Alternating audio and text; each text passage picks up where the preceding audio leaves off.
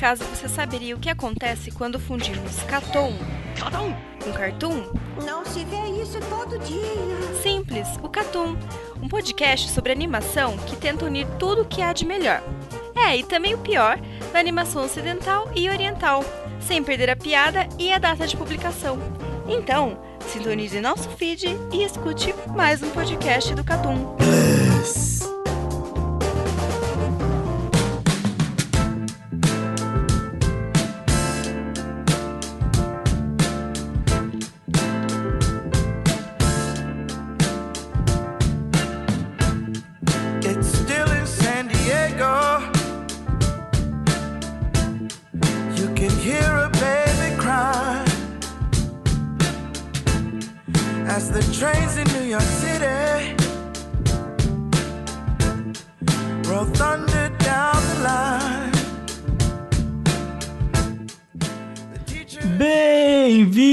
a mais um podcast do Catum Plus. Estamos de volta aqui, finalmente aí mantendo uma certa conto, uma certa continuidade nos podcasts aqui do Catum, que nós não prometemos que vai continuar, tá bom? Estamos aqui de volta. Hoje o chefinho não está presente, ou seja, não tem frase de anime, graças a Deus. Só pra ficar bem claro aqui a nossa Não, calma aí. felicidade. Tem, tem frase sim, mano. Eu vou falar a frase por ele. Ah, não, não Max. E, e como diria Toguro, sejam bem-vindos, mas venham na maciota, tá certo? tá ok. ô, ô Crave, você tinha que aprender com o Eru Marx. Isso sim é uma frase. Entendeu? Não... É isso aí, Eru Marques. E como diria Ichigo Kurosaki, eu não luto porque acho que vou vencer. Eu luto porque eu tenho que vencer. Meu Deus. Mas é melhor que a Pronto, do Crave. tem duas frases, só porque ele não tá aqui. E as duas são melhores que as que ele escolhe. Caralho, mano, é muito proletariado, velho. Né? Bem, estamos de volta aqui. Vocês já escutaram nossos integrantes. Estamos com um convidado, o Luizão, que eu vou chamar de Luizão porque me lembra atacante de futebol. Eu não sei se eu fico ofendido ou excitado, mas obrigado. então, fica, Luizão, se apresenta pra galera, o que, que você faz, de onde você é. Ah, eu sou. Meu nome é Luiz, Luiz Garrido. Eu, teoricamente, tenho um podcast também, o Análise Manga Clube, lá no Análise It, que é conhecido por escrever estoques, análise de estoque da Sunday, da Magazine, da Jump. Só que a gente tá num pequeno hiato porque é o, o fato do, do, do fuso horário do Léo, que é outra pessoa que grava comigo, ser seis horas na frente, não ajuda muito a gente a achar horário pra gente gravar. Mas de resto, eu, eu tô aqui, tô na vida mesmo. Não faço nada de, de não. Eu, eu entendo o negócio de ter podcast em ato. Eu nem tenho um podcast que tá mais de um ano em ato. É, isso, isso é uma mentira. Né, Carlos? Você é dono daquele podcast também. Ah, cara, então, um dia. Um Eu dia. Um Um, dia. um dia, quem sabe, aquele podcast volta. Na verdade, o plano é que esse podcast volte essa semana. Olha, o Marcos voltou agora, porque, como é clássico aqui no Catum, sempre ele cai no meio da gravação. Mas, a gente tava falando aqui, era Marcos, de podcast em ato, que o, o Luizão, que eu falei que. Eu vou chamar de Luizão porque me lembra atacante de futebol. Ele falou que tem um podcast em ato. Eu falei que eu entendo como é ter um podcast em ato. Eu nem tenho um que tá há mais de um ano em ato. Que louco. Que louco. Eu gosto, eu, eu gosto. Mas é isso. Eu- eu- Cara, pior tava travado até agora, mano. Podcast ao vivo é uma caralho mesmo, né? Acontece. É, é. Bem, Luizão, se acostume. É, ele está aí participando com a gente. Quem quiser, acompanhe, acompanhe o que o Luizão faz. Vai ter link no, no site, tá? Vai ter link, vai ter link e fica o convite pra voltar mais vezes. Já que lá tá em ato, pode ficar aqui, que aqui também não tem periodicidade nenhuma. Opa, cara, que, que delícia. Pior que esse é o primeiro podcast que eu gravo onde que eu não sou host, então eu tô muito aliviado, porque eu não preciso ficar controlando ninguém. Eu tô muito feliz com isso. É, é muito difícil controlar essa galera daqui. Inclusive eu. Então, Principalmente você, né? nossa. E eu sou host, você ver, o bagulho tá louco. Não, esse é foda. Eu, eu corto o, o, o que a gente faz é editado e tal, e eu corto mais ou menos uma hora de conversa entre os assuntos, assim, é terrível. É, então, é, é- isso aí é complicado. O problema é quando você grava, você tem que cortar o assunto e tem, tipo, duas horas dele. Sim, sim. A gente tem experiência com isso, tá? Porque a gente nem saiu do controle nem um pouquinho. Mas estamos de volta. Tivemos comentários, tivemos e-mails aqui. Vou ler aqui um comentário aqui que sobrou, ficou na rabeta do podcast de Boku no Hero Academy.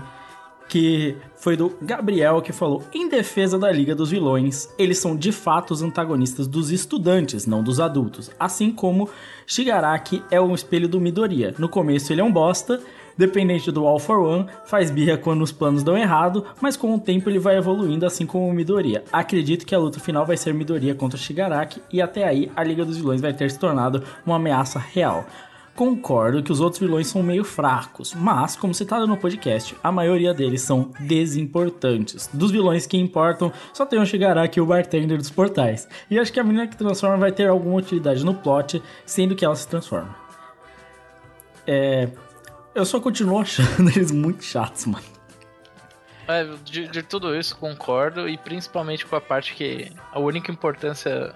Tipo, a, a menina vai ter uma importância lá que se transforma, mas eu acho que vai ser só importância de, tipo, É é, utilidade. sei lá, relacionamentos. Ela é recurso, praticamente. né? É, é. Cara, é, ferramenta de roteiro, mano. Cara, o problema pra mim com os. Com os é que ele- é realmente isso, tipo, o problema com eles é que eles são desinteressantes. É, mas eu acho que a análise que foi feita pelo Gabriel, ela é, tipo assim, exata sobre o que são a Liga dos Vilões, assim. Eu- E eu, entendo e eu acho até interessante que por alguma vez um shonen não se limitou a fazer o vilão é tipo uma mega barreira e um vilão que acompanha os os protagonistas.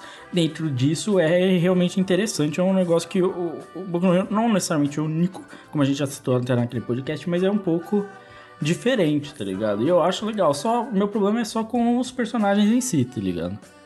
Que aí é complicado, né? Mas tudo bem, é isso. Vamos continuar aqui com os comentários. A gente recebeu mais um, um comentário no Catum Plus 26 de Otaku Sabichão diferentão, mas adora Battle Shonen. Isso é fã Ótimo. nosso, né, velho? Ótimo, ótimo. Nossa, Você isso é totalmente eu também. Isso aqui é o Catum, né? Mas tudo bem. Vamos, vamos ler aqui o comentário do Otaku Sabichão. Ele falou: Olá, com duas exclamações.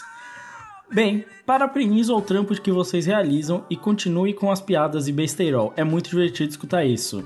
Ainda bem, porque tem gente que aqui que quer até cortar isso. É, comparado a outra banda na qual algum- alguns pertenciam a ela, para ser franca, não sei se vocês eram novos na época e gostavam de pagar de cult nos animes e mangás. Eu. e isso, de certo modo, me irritava. Mas não irei ser ingrata e graças a vocês li vários mangás fodas. Aí tem um parênteses aqui que eu não vou ler, por- né? Respeito. Mas vejo que o tempo passou e fiquei até surpresa com alguns de vocês nessa nova fase. Desculpe o rage gratuito e qualquer erro no texto, por obsequio. Em futuros podcasts poderiam comentar sobre filmes de animação japonesa e animes, filmes e mangás superestimados. Nem achei que foi um rage, pra mim foi só um comentário de boa. De boa, né? Porra, Não, mas e- eu, eu queria deixar claro que vocês mudaram graças a mim, porque fa- eu falei a palavra de Bleach nas suas vidas. É o, é o pastor da, da Bankai, tá ligado? É o pastor, pastor Mayuri. Pastor Mayuri, seu som de Bankai. Testemunha de Ichigo aqui, cara. O testemunho de que é foda. Testemunha de Soul Society. Os sete últimos dias de um. Ah, meu Deus, a É, ressurreição de Aizen. Olha só. Vamos continuar aqui que ainda não terminou. Ela falou: Obrigado por disponibilizarem o podcast no Spotify. A gente também agradece, porque até eu tô usando o Spotify ao invés de usar agregador de podcast. Que é De bem nada. melhor. É, Obrigado, cara. É, exato. De nada. Tudo graças ao Carlos, gente. Coisas de vez em quando funcionam. É. Sinceramente, só Monogatari Series e Kimetsu no Yaiba, de certo modo, são promissores. Aposto que esta é uma temporada mais fraca de 2019. Isso porque é duas, né?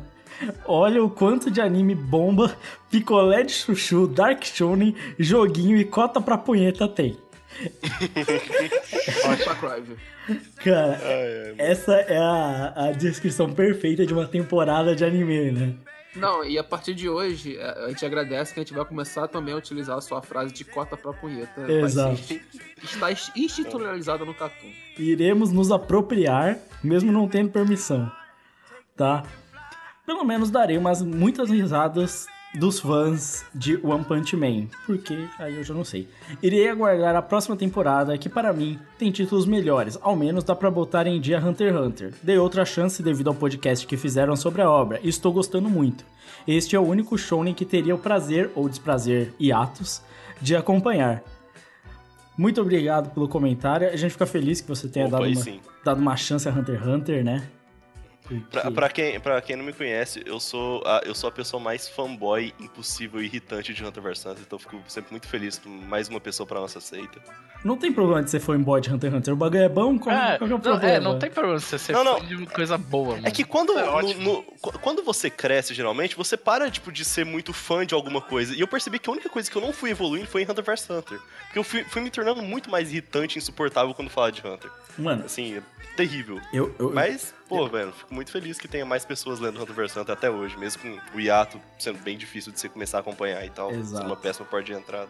Ah, mas é muito diferente, né? Porque até aí, tipo, Hunter tá em hiato e ainda tem fã pra caralho e todo mundo adora. E Berserk tá em hiato e todo mundo só tá odiando cada vez mais. é então, eu verdade. vou mandar um, um- um- Agora eu li no Twitter hoje cedo que Berserk vai voltar do hiato em abril. Olha só. E quando que ele volta em hiato de novo? Ah, Não, eu, tô, eu quero saber se quando ele Maio. voltar de hiato, o que, que a casca vai fazer? Vai comprar um sapato novo ou vai na joalheria comprar bijuterias? Hashtag bolsa da liga, velho. Ah, eu não li ainda essa parte. Mano, é tipo. Não precisa. Não precisa, é uma bosta.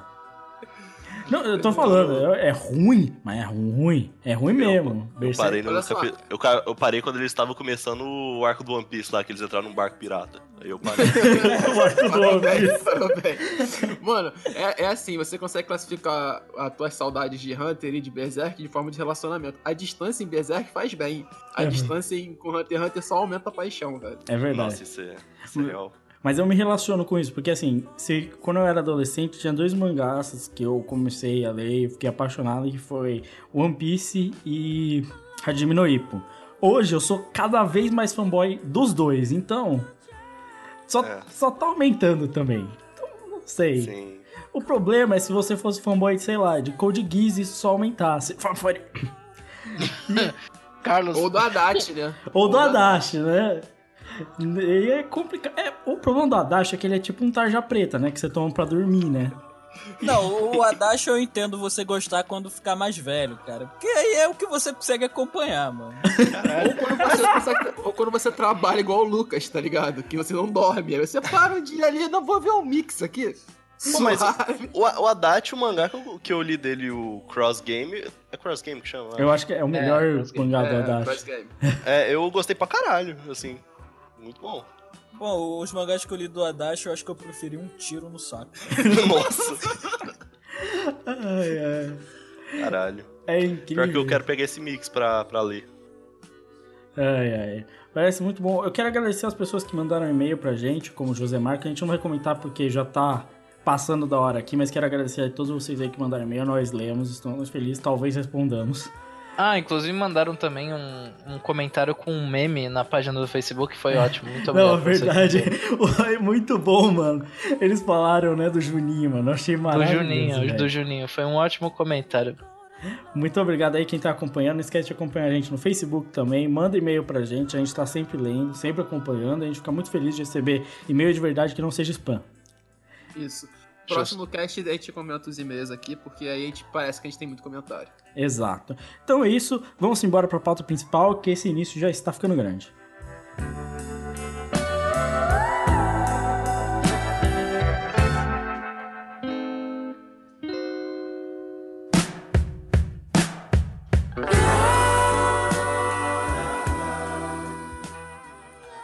clima romântico, um clima de paixão, a gente vai falar de uma paixão nossa aqui no Cartoon, que é a Shonen Jump. Não é mesmo? Acho que ninguém Pô, tá pensei que era de cocaína. Isso, cocaína é Coelho Marx. O pior Não, é... aqui é paixão, aqui é craque, velho. Tu não tá entendendo, aqui o nível é mais baixo. Exa- Chamaram o podcast errado, velho. Puta que eu tava duas horas esperando começar. O- eu acho engraçado porque alguém virar e falar pra gente que droga é a nossa paixão não tá nem um pouco errado. Olha só, Não, o convidado tá muito bem inteirado no podcast. né? Eu tô né? surpreso. Você tá escutando nossas conversas de saber? O que que tá. Não, mas todo jovem universitário é um drogado em, po- em potencial, né? Então, assim, O, o Valente não é universitário. ele é um drogado. É, o Valente não é eu não posso queimar os universitário. amigos desse jeito também, né, velho?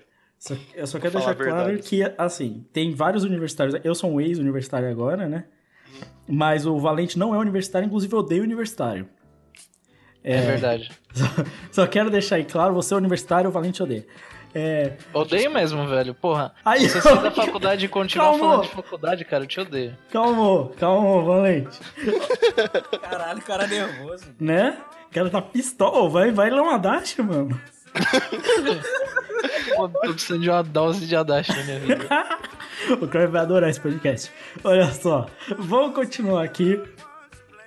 A gente fez uma pautinha aqui porque a gente vai falar hoje dos pilares da Shonen Jump, uma pauta geral aqui, Opa. né, pra gente comentar. Isso é um tema comum, porque sempre tá em voga, né, a galera falar de, tipo assim... Nós mesmos aqui do, do Catum já falamos várias vezes, a gente já fez uma revista sobre o estado atual da Shonen Jump, né? Um podcast lá sobre a revista. E foi um podcast bem legal, a gente gostou de fazer, a recepção foi boa, então a gente tá voltando nessa ideia, tá? Mas acho que todo mundo tenta achar, tipo, um- qual vai ser o novo pilar da Shonen Jump? Não, porque agora que saiu o Naruto, vai ser o Black Clover. Entendeu? E todo mundo tá achando que Shonen Jump vai virar gritaria, e seja lá o que for, né? Cara, o, o mais legal de tudo dessa pauta é que, tipo, daqui a seis meses ela pode ser, ser colocada em pauta de novo, tá ligado? É. Porque pode ser que apareçam coisas novas boas. Exato, porque Não, e- é, é legal isso, E pode é falar. legal falar que a- essa pauta ela, ela começa a partir de possíveis sucessos que estão acontecendo e de algo novo, né? Que a gente não via há bastante tempo, que era porrada de anime saindo da Shonen Jump. Sim. Isso. É, é, é muito louco isso, né? A gente fez, acho que em parte por causa dessa temporada, porque a gente viu que, tipo, tá lançando muito Shonen Jump e às vezes nem obras famosas, o que estavam sendo cogitadas, estão sendo lançadas em anime também, né? E a gente já comentou sobre o estado atual da Shonen Jump naquele podcast, muito sobre como a política da Jump, principalmente por causa da novo, do novo editorial da Jump, né?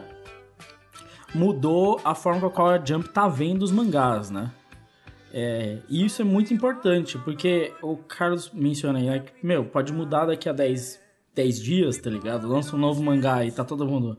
Putz, esse é um novo sucesso. Assim como um que é sucesso hoje, pode não ser mais, né? É, vide Toriko, né? Que é um negócio maluco. Não, Mas. nem, nem só isso, né?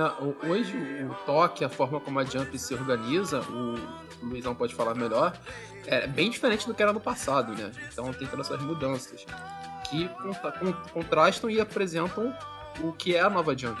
Sim. Então, o, o Lu- a gente tá falando aqui do toque da Shonen Jump. O Luizão, já, já resolve aqui pra gente. Qual que é, houve mudanças no toque da Shonen Jump? Assim, na verdade, não houveram mudanças de como. é, de como é, faz a classificação. É que de uns tempos pra cá a gente acabou percebendo é, que, que a forma que a gente pensava que a Shonen Jump funcionava na parte de classificar as séries é um pouco diferente. Porque, por causa muito até mesmo de Bakuman, a gente aca- acabou meio que é, romantizando, entre aspas, as posições como se fossem é, votações literais, é, fosse uma votação é, de uma série é, tipo, do público, uma votação popular. Sendo que não é assim. Teve até uma, uma entrevista recente que eles falam que é o assistente do editor-chefe que coloca a série nas posições. na- nas, classificam as séries nas posições de acordo com a popularidade, é claro.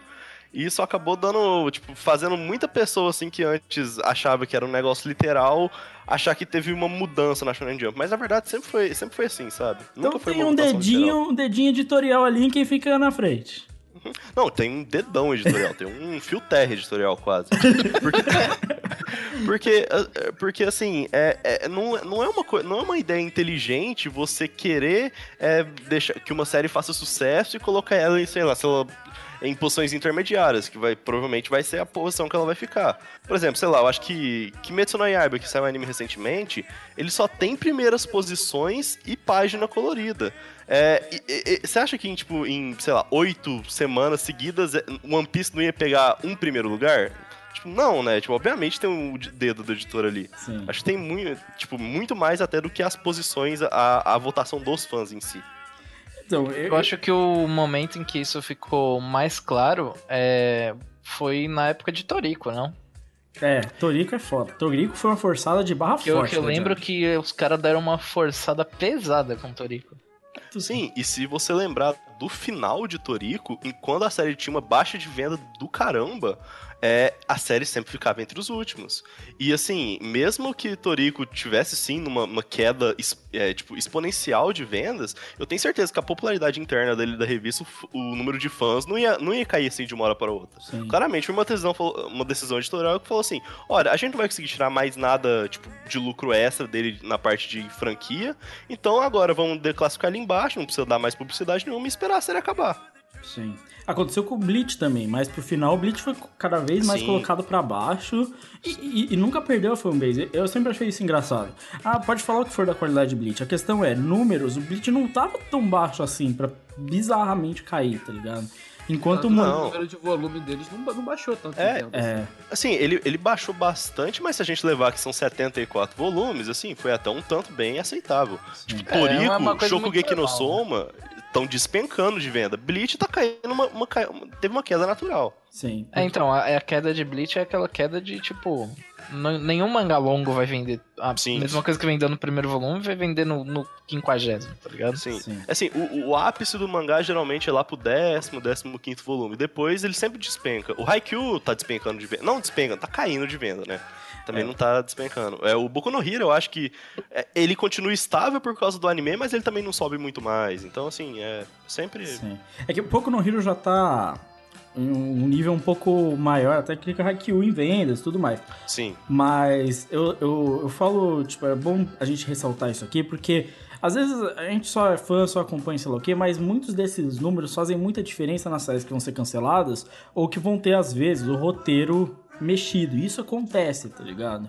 Vamos lembrar que Shingeki no Kyojin, que já é outra coisa, também, por causa da demora, por exemplo, pra lançar um anime de uma temporada pra outra, Shingeki no Kyojin passou por uma montanha russa ali, tá ligado? E ainda assim, é, é, e aí teve problema. O autor muda a história, muda caminho, e faz isso, e vai aquilo, e o que acontece com o número de vendas. Até Shingeki no Kyojin ter uma nova temporada, voltar a ficar em voga. Porque se para pensar, é engraçado isso. Kuroko no Basket era série pra ser cancelada. O anime salva. O anime salvou E assim, a Jump também segurou forte ali. Não. E tanto que vo- vocês podem se lembrar que quando saiu o Kuroko no Basket, eles não. O Kuroko no Basket não era a série que a Jump mais estava promovendo na temporada de anime. Era a Medaka Box. Que Verdade. tinha muito mais. Tipo, que eles tinham muito mais investimento. Tanto que a Jump ela teve uma capa. Uma capa dupla. Que a, a parte da frente da revista foi Medaka Box e a parte de trás foi Kuroko no Basket. Então, assim, dá pra ver até a diferença de tratamento. Não, e nessa época do Token de Medaka, o, a editorial de, de- da Jump colocava a Medaka, conseguia colocar a Medaka ali na metade acima da, da- da- do Token, enquanto o Kuroko sempre ficava ali, 13 terceiro, 12 segundo, até estourar realmente o anime. Então Sim. você tinha essa diferença na parte editorial também. Sim. Quando ele, quando ele estourou, ele. Só depois que ele estourou que ele foi, tipo, um, um pilar, mas. Porque tinha, tinha muita série já mais popular e tal. Mas ele foi o principal mangá de esporte da revista até chegar a Haikyuu. Sim. E até o fim de Kuroko, o Kuroko ainda era um pouco maior que Haikyuu. Porque mesmo o Haikyuu tendo a explosão de, de, de vendas bem maior que do mangá de Kuroko, ele, ele é um mangá que por cópia ele vende mais que Kuroko, é, a fanbase de Kuroko era muito mais estabelecida que Haikyuu. Kuroko chegou a ter spin-off em anime, assim, de episódios de ovas e sei lá o que, depois do lançamento, que os fãs ainda clamavam pro Kuroko no Basket. Tipo, e foi fora da curva. E é engraçado até. Muita gente não percebe isso e eu cheguei a comentar, acho que em outro, assim, que as capas da Jump, elas meio que dizem que a Jump tá querendo fazer. Assim, E é muito louco isso, porque ninguém. Ah, a capa, assim, porque o Luffy sempre tá na frente, geralmente, legal, bacana.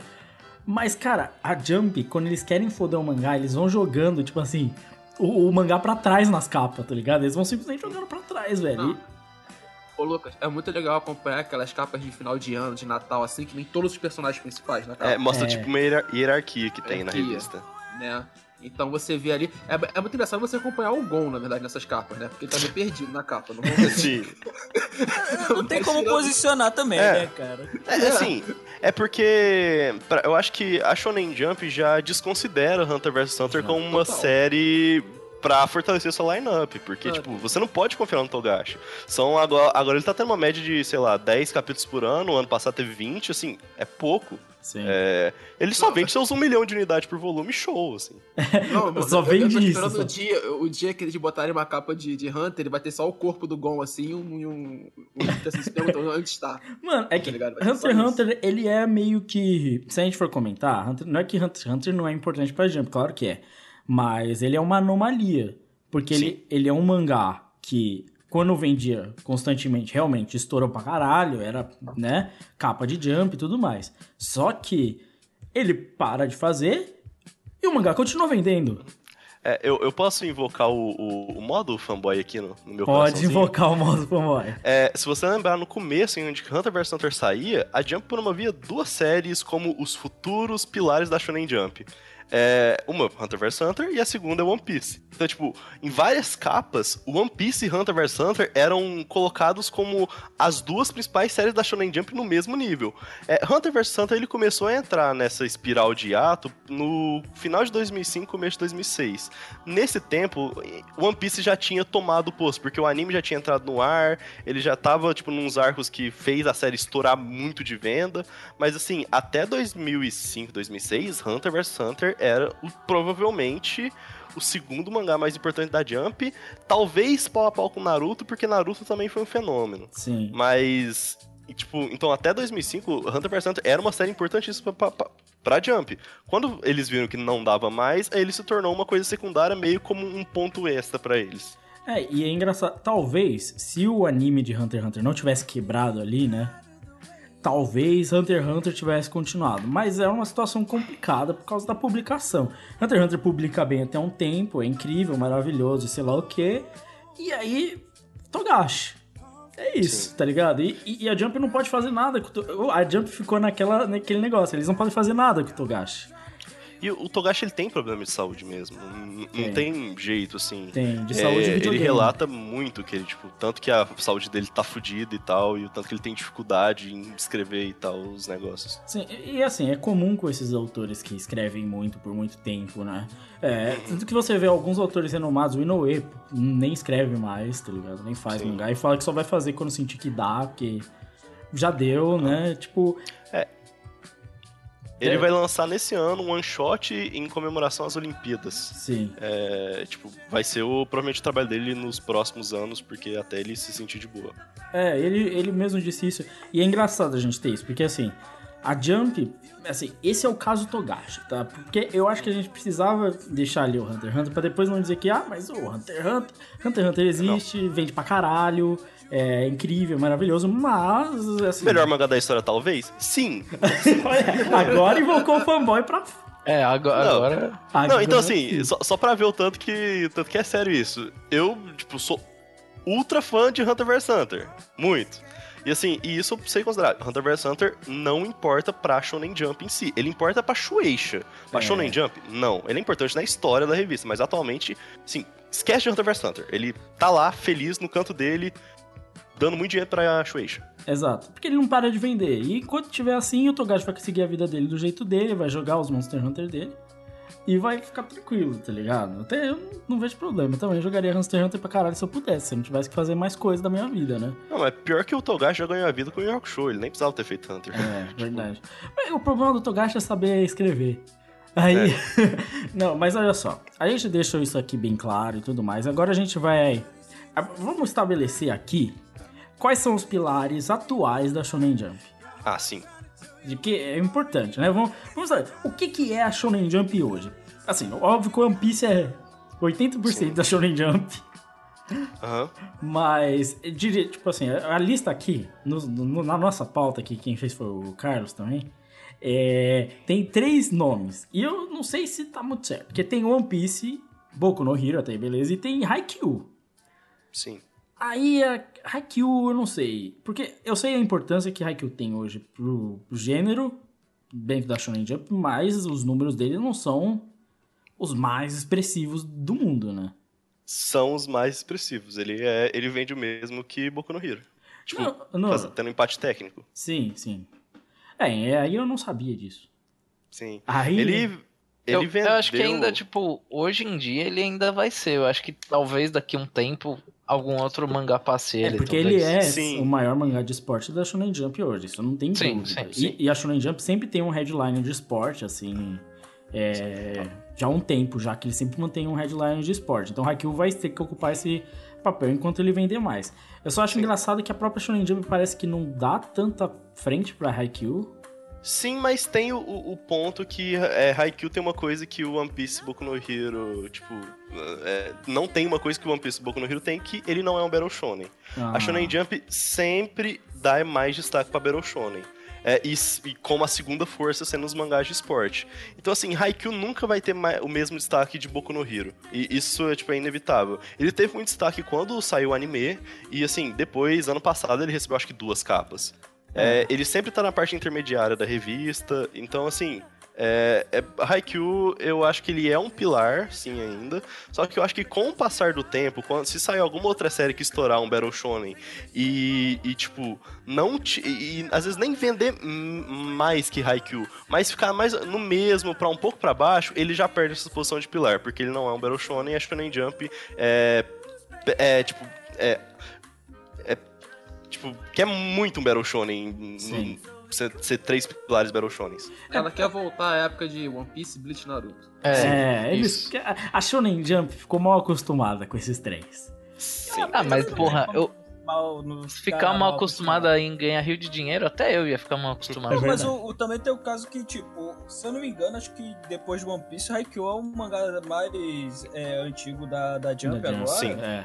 E pra, pra... Porra, mano, vai ficar falando de Hunter toda hora, cara? Mas assim, o que é exceção? Hunter é foda. Mas assim, o... a questão é, não tem um mangá ainda que ganhou peso suficiente pra ficar ah, como um pilar no lugar de É, Haikyuu. é Hoje é, verdade. um mangá pesado, querendo ou não, o Haikyuu. Eu acho que se, se a Jump conseguisse, eles botavam Zumo na frente de Haikyuu rapidinho, velho. Nossa. Se A gente- pudessem. Nossa, mas o Zumo, coitado. Zumo vai Zumo tá, é tá morrendo já. Zumo é, Zumo é triste. Porque a, a Jump tentou até. A Jump até tentou fazer o mangá dar certo. Principalmente com o anime, mas não, não pegou, não engrenou de jeito nenhum, né, mano?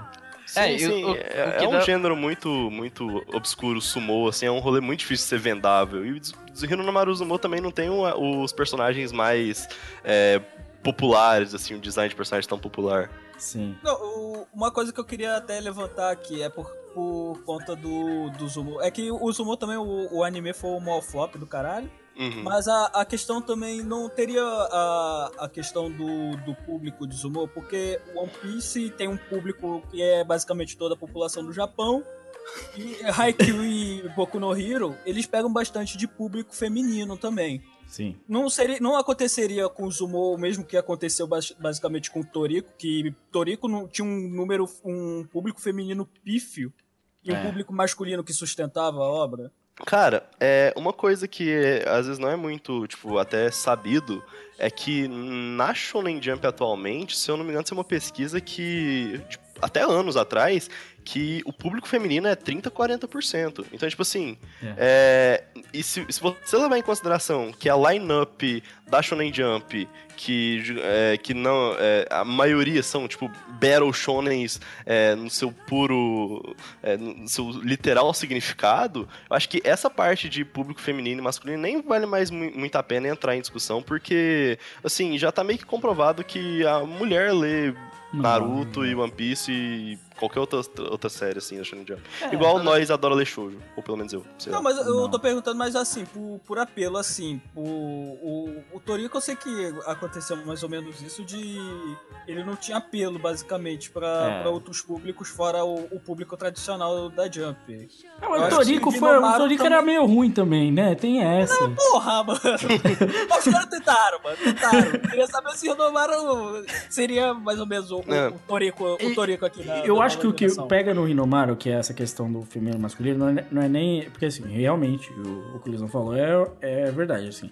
Tem tanta mulher que lê mangá quanto homem. E, e eu percebi isso porque na minha, na minha faculdade, o grupinho dos otaku dos mangá era todos garotas. Tipo, não tinha homem no grupo. Então, assim, tem muita mulher que lê mangá. Aí o que eu acho que entra o que o Mark falou é: se Zumo não apela pra metade do público, aí fode o bagulho, né? Porque. É, é basicamente isso, mas você sabe falar. eu falei, Mas- fode o bagulho. o, o, o problema de Zumon nem é tanto a- o público. Ele sempre foi uma série que vendeu muito pouco. É. É. dentre as séries que, tipo, atuais, estabelecidas, ele é a que menos vende. Ele vende menos que Act Age, que tem cinco volumes, e eu acho que tem uma média de uns 40, 50 mil unidades na primeira semana. O Hinomaru, ele tá vendendo no total umas 30 mil unidades, no máximo. É, Então, foda. tipo assim, ele sempre foi uma série que vendeu pouco. Diferente de Toriko, que ele foi uma série que no começo vendeu bem e depois do anime ele ganhou um boost, é, Hinomaru nunca foi bem. É, a gente, é um milagre Hinomaru ter nesse ponto ganhado o anime. Ninguém nunca imaginou. É sério, assim, eu Então- acho que foi tipo o último, o último, a última aposta da Shonen Suspiro. Jump. É. Sim.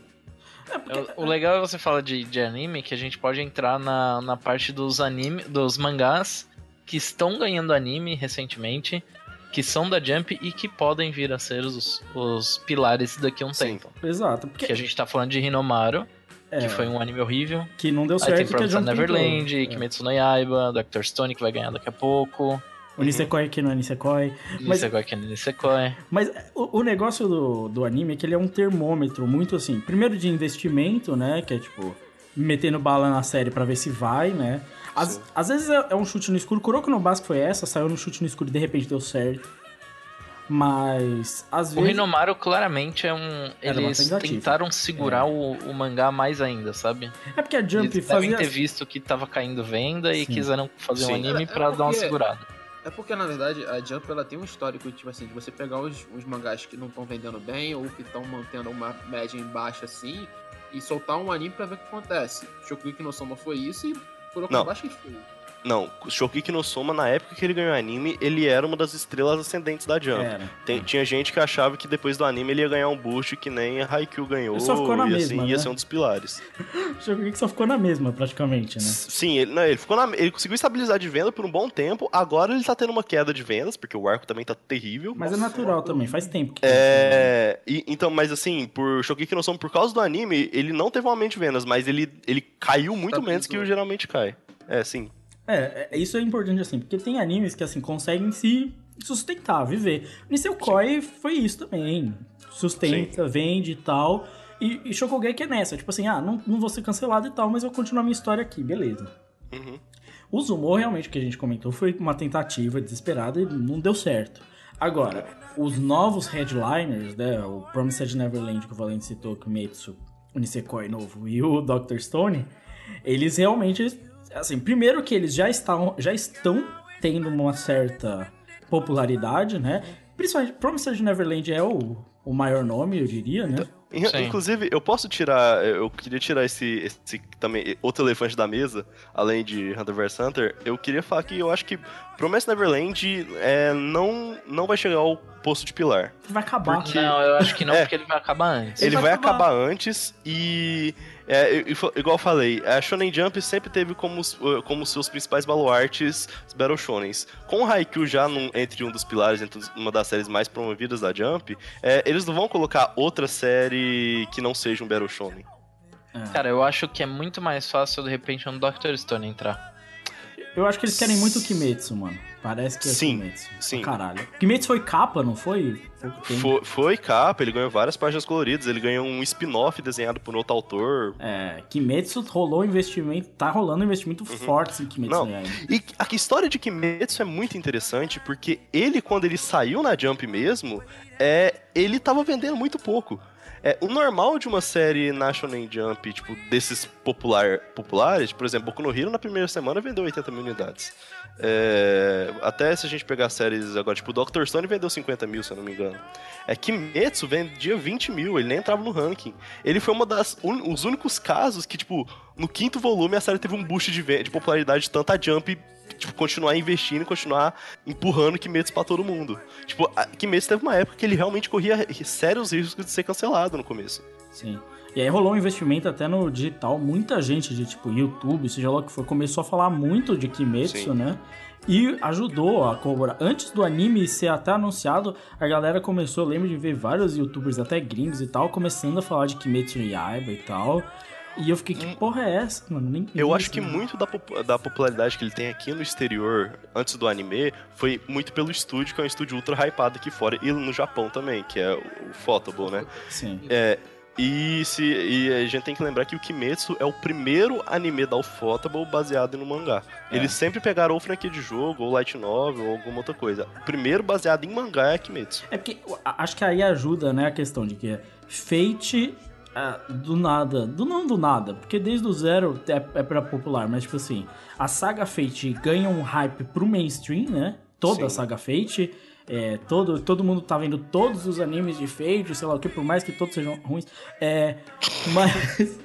é, tirando esse fato aí. Mas assim, aí de repente o Fate fica popular pra caramba e todo mundo, caralho. Fate, Fate, Fate. E o nome do estúdio realmente se fez com Fate, né? Praticamente. Sim. E, e aí Kimetsu se juntou ali no bonde e de repente, né? Vamos matar Sim, dois coelhos mas- aí. Sabe, sabe o que é legal de ver? Que a, a Jump ela tá realmente tentando colocar mais um, tipo, da boost em, em Battle Shonen. E principalmente. é, teve o Elvis Kleber na, na semana passada, a gente leu o e-mail dele. Que ele falou que tipo, tinham quatro animes de demônios shonenzão É, na, na Shonen é. Jump, tá Sim. É, o capeta agora é o, é o, é o, é o trend da, da Shonen Jump. é Exatamente, demônio. isso dá pra mostrar que, é, que os editores estão querendo empurrar mesmo que um deles vai dar certo, tá Isso- ligado? Tem quatro, um deles tem que dar Olha, certo. e eu vou te falar que essa é uma das épocas que a Shonen Jump menos tá investindo em Shonen, porque tá saindo muita coisa não usual. Se pegar uns dois anos pra trás, era só Battle Shonen e os Battle Shonen bosta. Eu, eu acho que eles Agora tá até melhor, tá até melhorzinho. Sim, você eu concordo pensar. com você, porque eu acho que eles perceberam que, assim, tem muita coisa que é fora dessa caixa que a galera curte. O Act Age eu acho que é prova disso. Que, é, Sim, que sim. segue a onda de Bakuman, só que Bakuman era muito ruim, mas assim. É... O anime deu uma salvada, eu- não, mas assim. o Act- Não, anime de Bakuman eu acho muito bom. Mas o, o negócio de, tipo assim, eles perceberam que existe um público que vê- lê a Jump e que não quer mais só shonenzão de batalha. Então eles parece que a Jump abriu espaço pra outras séries, mas ainda assim, que nem o Luiz tá falando, é tipo assim, eles querem o que querem, a marca deles.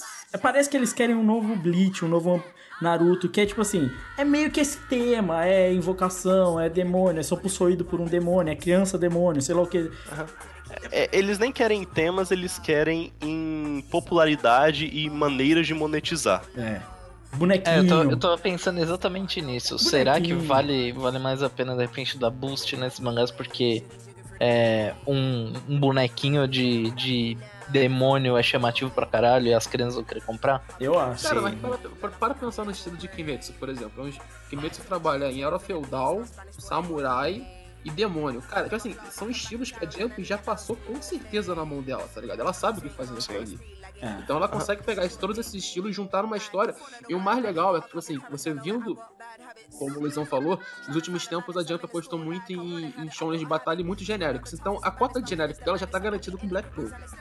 Né? Sim. Então ela consegue trabalhar os shonens pegando vários tipos diferentes e conseguindo ter uma tocada diferente. Porque o que faltava nos últimos shonens da Jump, assim, a gente pega uma diferenciação, tanto que Haikyuu tá, tá como pilar, né? Sei lá, falta um, um quezinho, tá ligado? Falta uma- um temperinho É. a mais que, porra, na época de, de, de Naruto, Bleach, One Piece tinha, tá ligado? É. Quando saía assim, a gente até brinca, tipo, Psyren era um, era um shonen que saiu, tinha esse quezinho, mas como tava numa época que saía uma Muita coisa boa.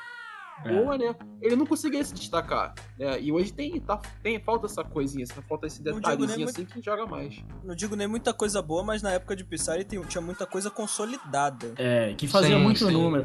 Psyren foi, era uma série muito legal, muito potencial e tal. E não pra dizer que foi ruim, porque foi bom, mas foi ofuscado. Ó, eu vou, vou dizer aqui, hein? Se tivesse um anime de, de Siren hoje em dia, seria um, um baita anime. Nessas listas que o pessoal fala assim, ah, qual que é o anime, que, o mangá que já acabou, que você queria ganhar esse anime? Siren sempre tá entre os primeiros, assim, É. junto do Muyo, Muyo Hiroji, que ganhou o anime ano passado, tava Siren lá, de mãos dadas com ele.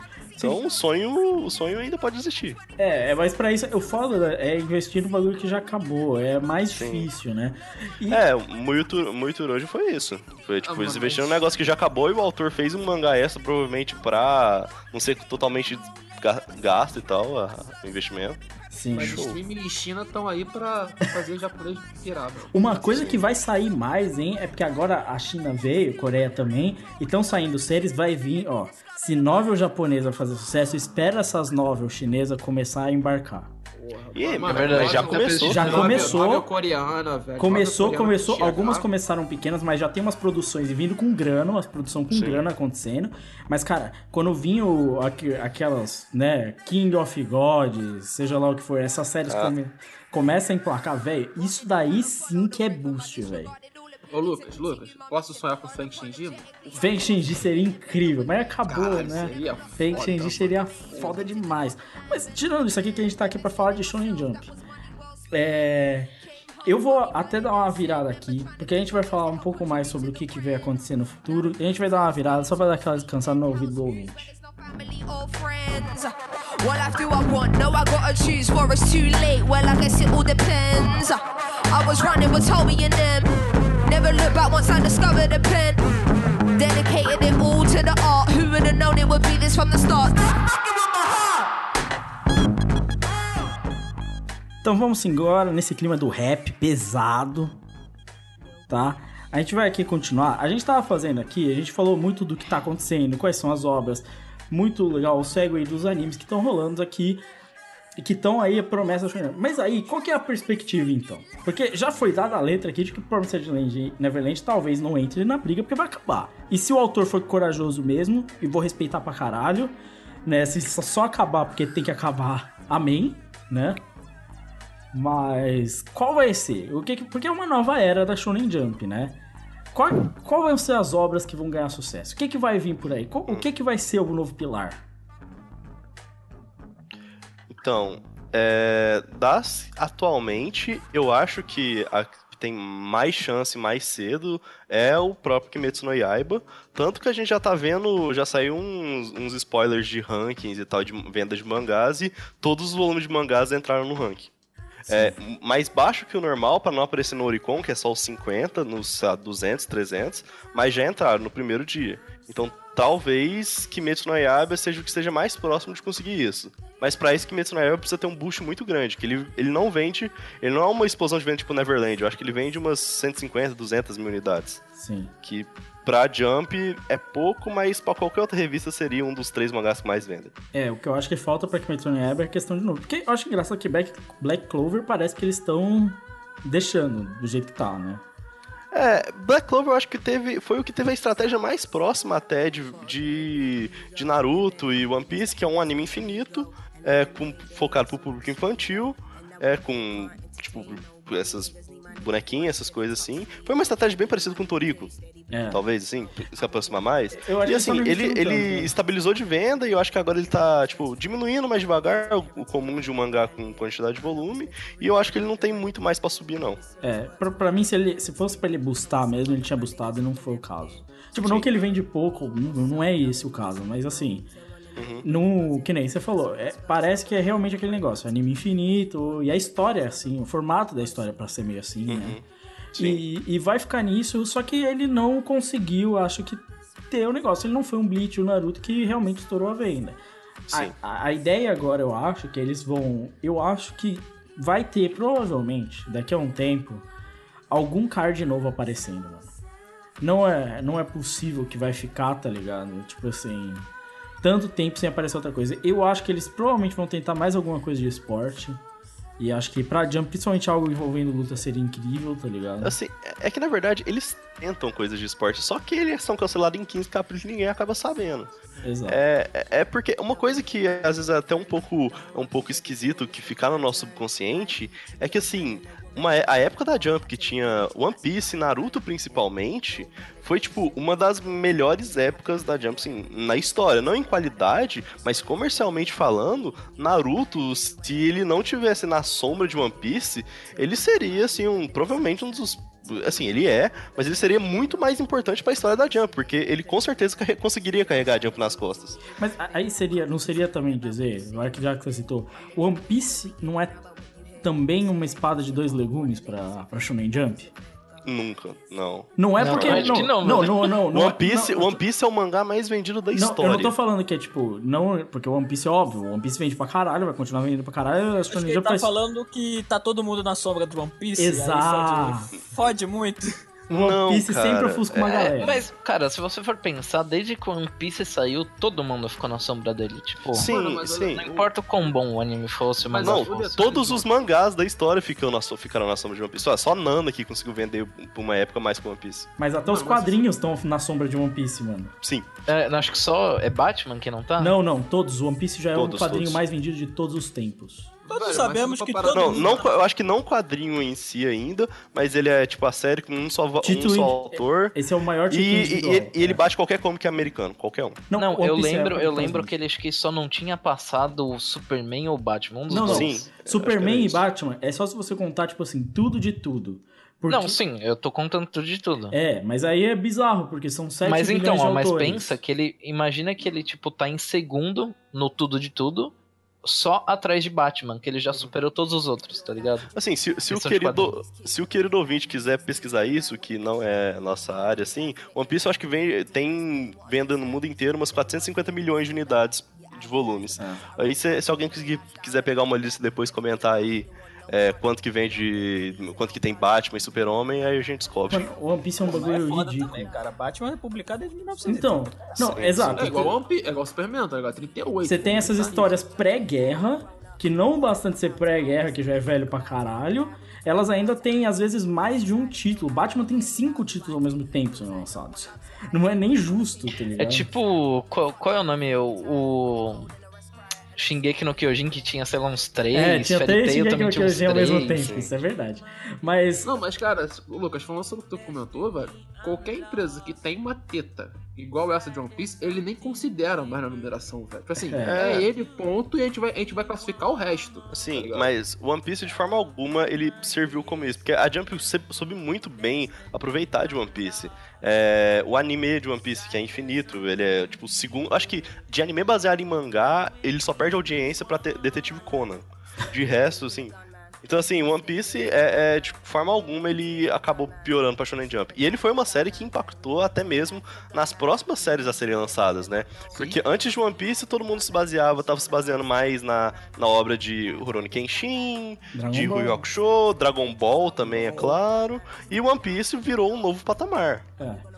O que, que você que quer ser piada quando do crescer? Forte One Piece da Magazine é muito por causa disso. É, é tipo assim, a galera, a molecada antes falava, eu quero, ser, eu quero jogar que nem quem? Ronaldinho. Agora você quer o quê? O Cristiano Ronaldo. O One Piece é o novo Cristiano Ronaldo, né? Uhum. Ele é o Cristiano Ronaldo da galera agora. Tipo, Sim. Ó, mas, mas falando, falando de pilares, quem, quem vocês acham que pode entrar? Kimetsu no Yaiba mesmo? E no lugar de quem que vocês acham que ele pode entrar? Não, Ah, ele Vocês acham que provavelmente- Haikyuu vai ter gás o suficiente Eu pra acho se que manter tem. É, ele tempo? provavelmente vai sair. Se for entrar aqui no Web, eu acho que sai Haikyuu.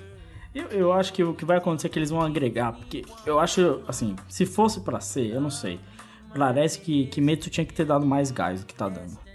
É porque ainda não, não saiu as vendas de volume. É, tem isso. É, mas ele precisa dar um gás muito grande pra ele virar pilar. Exato. honestamente. Eu acho que assim, a Não, Jump tem- obviamente que isso que a gente tá falando não vai acontecer daqui seis meses, vai acontecer Exato. dois anos, tá Exato. Não, é Não, demora. mas demora, se for pra mas- ele virar pilar, assim, a gente já tem que ver esse mês ele ter um boost muito grande de volume. Muito grande mesmo. Eu acredito ma- que vai ter, principalmente por causa. Nível, nível, sei lá, é, Haikyuu teve, nível Tokyo Ghoul teve.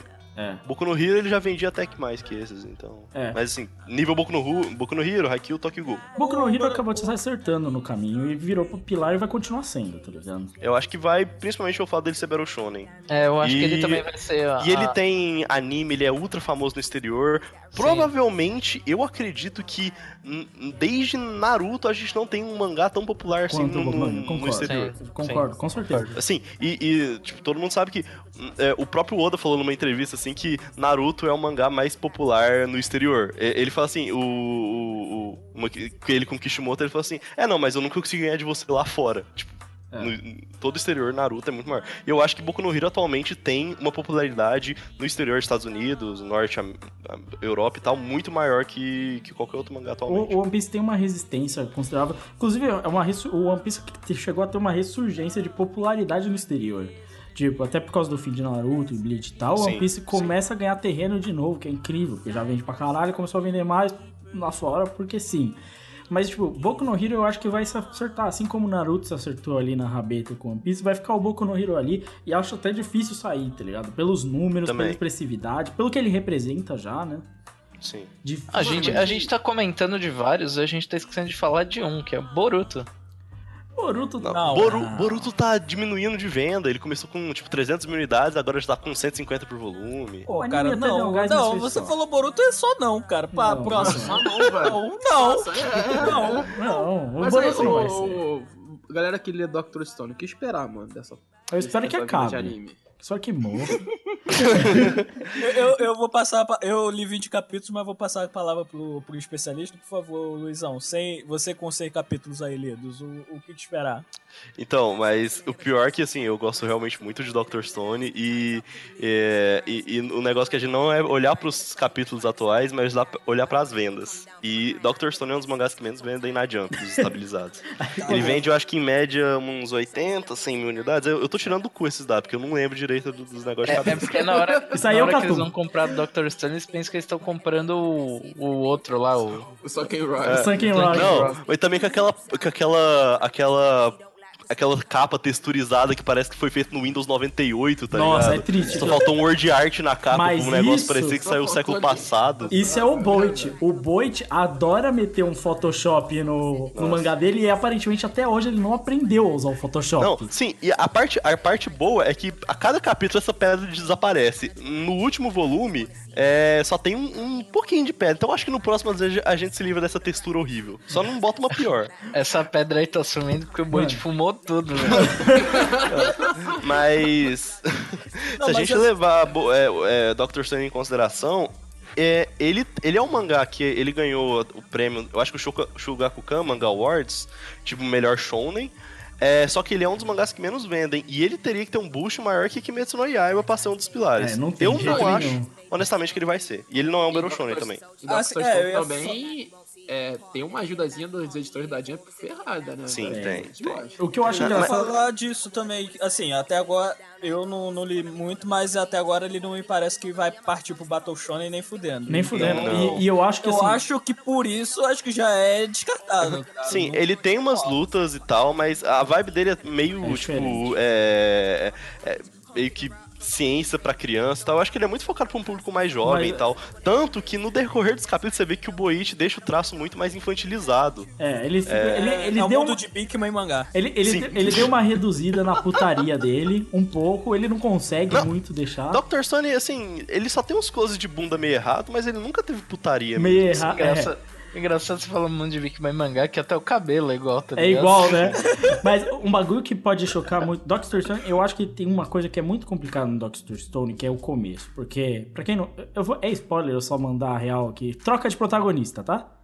Não, é, o protagonista sempre foi o Senku. Mas não, mas é o que ele- único ele- capítulo que segue o Taiju é o primeiro. Então, mas aí ele dá. ele- Então, o problema é que nessa entrada, muita gente se perde, é, tipo, ele entra com uma coisa e de repente é outra, tá ligado? Uhum. E esse Ah, choque sim. é um pouco. afastou muita gente do Doctor Stone, tá ligado? Eu, pior, pior que eu acho isso é foda, porque eu sempre fui mais com a cara do, do Senku, então eu nunca fiquei. assim, Pera, que, vocês estão falando o nome, mano, eu não lembro. Eu li o Senku é o coisa. protagonista. É o do cabelo Tá, branco, é obrigado, o protagonista. E- o Caralho, mano, protagonista. Mas é, Não, é, é é muito errado tu lançar um, um protagonista de 100 É, é o cientista e o moleque retardado. O moleque Não, é- é, vamos, eu vou, vou dar a sinopse. Vou, vou falar mais ou menos o que acontece. O, o mundo vira, todo mundo vira pedra.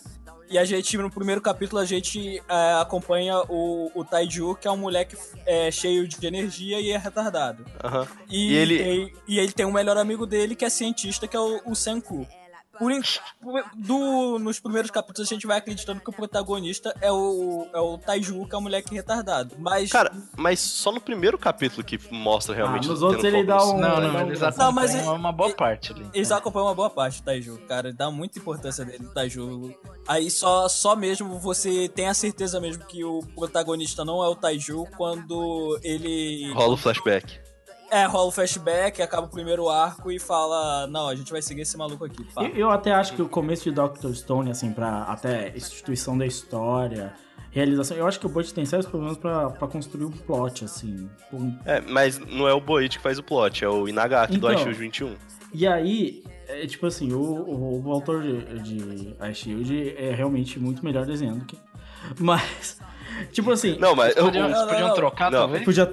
Não, Calma, calma. Porque quem Calma, desenha a Calma, Shield é calma, outra pessoa. calma, calma. A Shield tem, tem dois Tem dois autores. autores. Que Tem quem desenha E o que desenhava. E o que, o que era melhor era o que desenhava. Devia É, ficar o, só o Yusuke Murata, que atualmente desenha One Punch Man, era o, era o desenhista de Ice Shield 21. E o Inagaki, que é o escritor de Shield 21, agora escreve Dr. Stone. São duas pessoas diferentes. O que prova Tanto- pra mim que a melhor coisa é o desenhista e não o.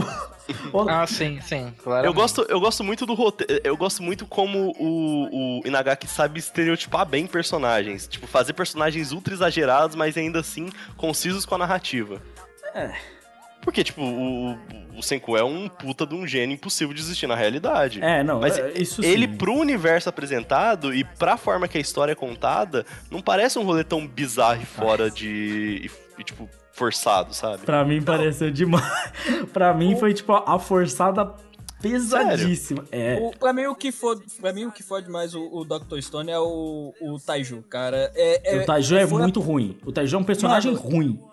Mano, É, foi a não primeira vez que eu vi. Assim, eu li os, 40, os 37 volumes de Shield 21 e pra mim foi a primeira vez que eu vi o Inagaki errar na mão num personagem, cara. Sério. Não. Foi bizarro. Mas eu acho que até ele percebeu que ele erra tanto, porque depois, tipo, eu, assim, não vou dar spoiler nenhum sobre a trama em si, mas depois o Senku se separa do Taiju, talvez isso foi um spoiler, desculpa.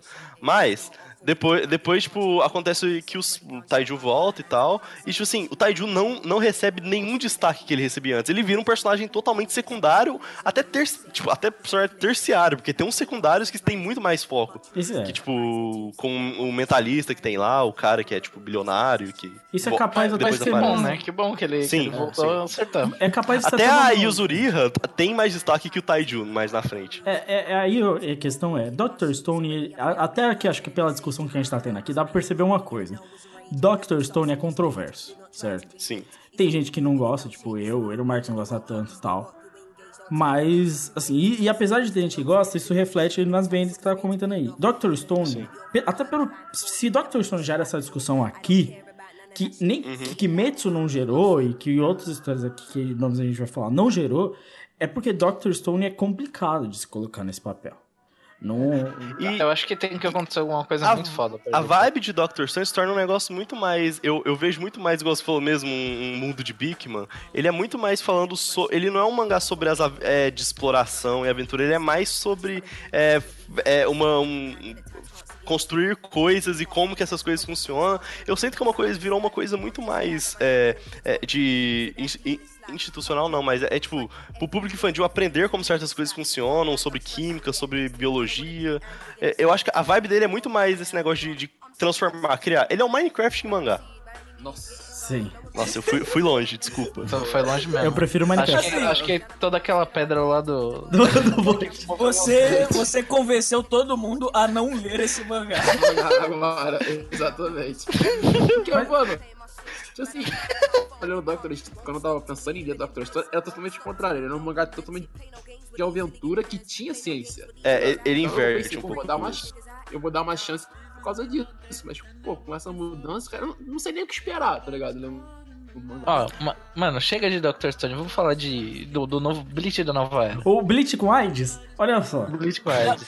Esse, esse aqui eu tava guardando porque, ele- assim, eu, ele tá muito novo, o meu, o meu Jujutsu Bleach Kaisen. Exato, ele tá muito novo, tá muito jovem, tem apenas 54 capítulos, mas assim, assim que abrir uma vaguinha quando ele tiver grande, o menino vai, vai Mano, ser um dos personagens da Jump. E ele, ele vende bem, hein? Mano, ele é Podemos, pica, pode, ó, vou além. Podemos esperar anime de Jujutsu Kaisen quando? Acho que sim. Não, eu acho fácil, velho. Eu acho acho que que é anunciado esse ano. Mas ó, Pra, quanto- pra ano que vem, começo metade do ano que vem, né? quais são os Pela números? Errou. Pela Pierrot seria Pela- foda. Não, Provável. Pela Toei. Pela Provável. Toei. Não duvido, porque Tem- é, é um anime, é um anime muito fácil de se fazer. Sério Sim, mesmo. ele, Mano. cara desses anime infinito aí tem que ser um estúdio mais Toei e Pierrot. Exato, tem muita cara de Pierrot e Toei e que Pierrot e Toei que dá certo. Eu prefiro que seja até Pierrot, viu? Porque. É, porque a Toei tá complicado. Não, é Ó, porque- mas tem um negócio, tem um negócio, né? Que é, é que eu não sou de ver anime, então eu não ligo muito a qualidade do anime em si. Entre Pio e Toei, né? Na verdade, assim, eu vejo uns do Bones e tal. Mas se você quiser que o anime dê certo, você tem que torcer mais entre Pio e Toei, você bota Toei, porque Não, Toei tem mais chance. É que a Toei, ela tem dinheiro pra caralho, pra caralho, fazendo muita merda, o que é o sonho de todo mundo, né? Eles conseguiram fazer o World Trigger dar certo. Tipo, isso é uma loucura. Aí, Ero Marx. Vamos respeitar o World Trigger. Não, mas o World Trigger Não. é muito bom. Não, o World Trigger é muito ruim. O World Trigger é muito Os, ruim. os vizinhos? Os vizinhos, vizinho, o Gate Portal. Cubão? O Gate Portal, mano, não dá, velho. O Cubão? O O Cubão? Cubão, o Cubão. Não, Muito, muito bom, muito bom. Não, mas o World, World Trigger, ele é uma série que, tipo, no começo, ele era um dos mangás da Jump que sempre tava pra ser cancelado. E depois do. Ele conseguiu ter um boost meio que sozinho. Depois ele teve o anime que deu um boost um pouco maior pro mangá. E a coisa mais bizarra que aconteceu com o World Trigger na história é que quando o mangá entra em hiato, geralmente ele diminui as vendas. O World Trigger, quando ele voltou do hiato, sem anime, sem porra nenhuma, ele teve um boost de venda. O World Trigger. Quando ele voltou pro hiato atual, que agora ele sai na Jump Square. O World Trigger se Caralho. vendeu numa fanbase fazendo fanfic forte. Porque te, o World Puta, Trigger. pior que é verdade. A, a fanbase deles de- é, o é World Trigger complicada. é pesada, mano. Nossa, eu nem sabia eu não que o sei World nem de Trigger onde que fanbase. Eu nem sei de onde que essa fanbase Eu veio. também não sabia não, cara, Tem. que tinha essa Pô, chance. World Trigger tem fanbase? É nesse Tem, Cara, tem uma eu- fanbase eu achava que era, forte, eu achava que era só uns caras que nem eu, perdidaço, que acha que tem umas lutinhas da hora. ó, Pô, eu acho que Tem uma o é pesada.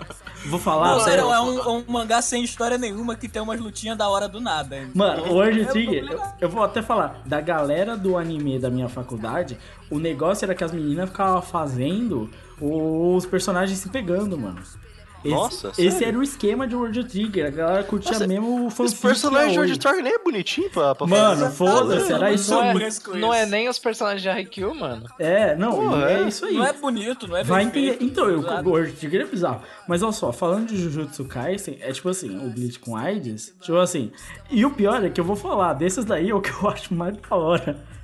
Tipo assim, eu prefiro o Jujutsu Kaisen a Kimetsu no Yaiba, tá ligado? E a Mano, mas é, é- ele é fácil, ele é fácil de se gostar. Ele é muito fácil de se Assim, gostar. ele é muito gostoso de se ler. Jujutsu Kaisen tem, um, tem umas coisas assim, que Mano, eu acho que fazia tempo que não tinha na Ele tem coisa era- tosca, é- ele é mal desenhado, mas, mano, é mais legal que Não, ele tem não, ar de shonenzão da Jump. E Ele, é, ele- ele, tem, tem ele esse tem, ele, Ele tem. tem esse negócio que é um mangá feito por um novato, só que ele é muito bem resolvido no que ele quer contar, sabe? Eu acho que pelo menos ele é engraçado, assim. O que me incomoda muito é desses Sim. que não são engraçados. Porque, tipo, o negócio, Não, o mano, One Piece é legal porque é engraçado também, tá ligado? Tipo, e o, o Jujutsu Kaisen eu acho que realmente pode chegar e pegar, tipo assim. Se tiver um anime. Mas eu acho que o anime precisa pegar o timing certo, tá ligado? Mano, mas tipo assim, é, é muito fácil de se gostar porque ele não se leva a sério também, Jujutsu Kaisen, mano. Os personagens, cara, o negócio de tipo assim, de chegar e falar assim, qual é, qual é- qual é o teu tipo de mulher? É o maluco que trabalha lá e, e faz hora extra, tá ligado? Pô, é muito divertido, velho. Tá ligado? Ele faz assim, O Nanami. pô, tira sarro, velho. É. Não, basicamente, conceito disso no mangá que é basicamente ele fala, mano, pra seguir essa, esse negócio de chamar tem que ser pancada das ideias mesmo, tem que ser. É. É. Aí ele cria personagem divertido Sim, pra e- caralho. a ro- O Jujutsu Kaisen é um dos mangás que tem, tipo, uma, eu acho que o equipe de suporte é muito mais da hora que o protagonista. E, tipo assim, a, a- aquela Maki Senpai, que, é a, que não sabe usar, tipo, nada, nenhuma habilidade e tal. Tipo, ela é muito foda, o todo. Tipo, todos os personagens de Jujutsu Kaisen secundários são muito legais de se assistir Será tal. que não é isso que falta pra essas outras histórias que acabaram não despontando? É Porque o One Piece, se você parar pra pensar no One Piece, no Naruto, no Bleach, todos eles tinham um, um cast secundário da hora, tá ligado? Cara, eu acho que, assim, é, tem, mu- tem muita história que só é ruim e eu não sei porque eles lançaram. E é o mais comum.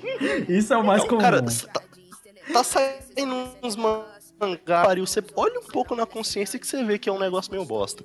Assim, e eu tô falando isso aqui ma- mais aqui no podcast, porque, tipo, na análise eu tenho que ser um pouco mais, tipo, pô, pô, não, ele tem chance disso assim. Mas Não, assim, não, a maioria dos é mangás que saiu atualmente é uma merda.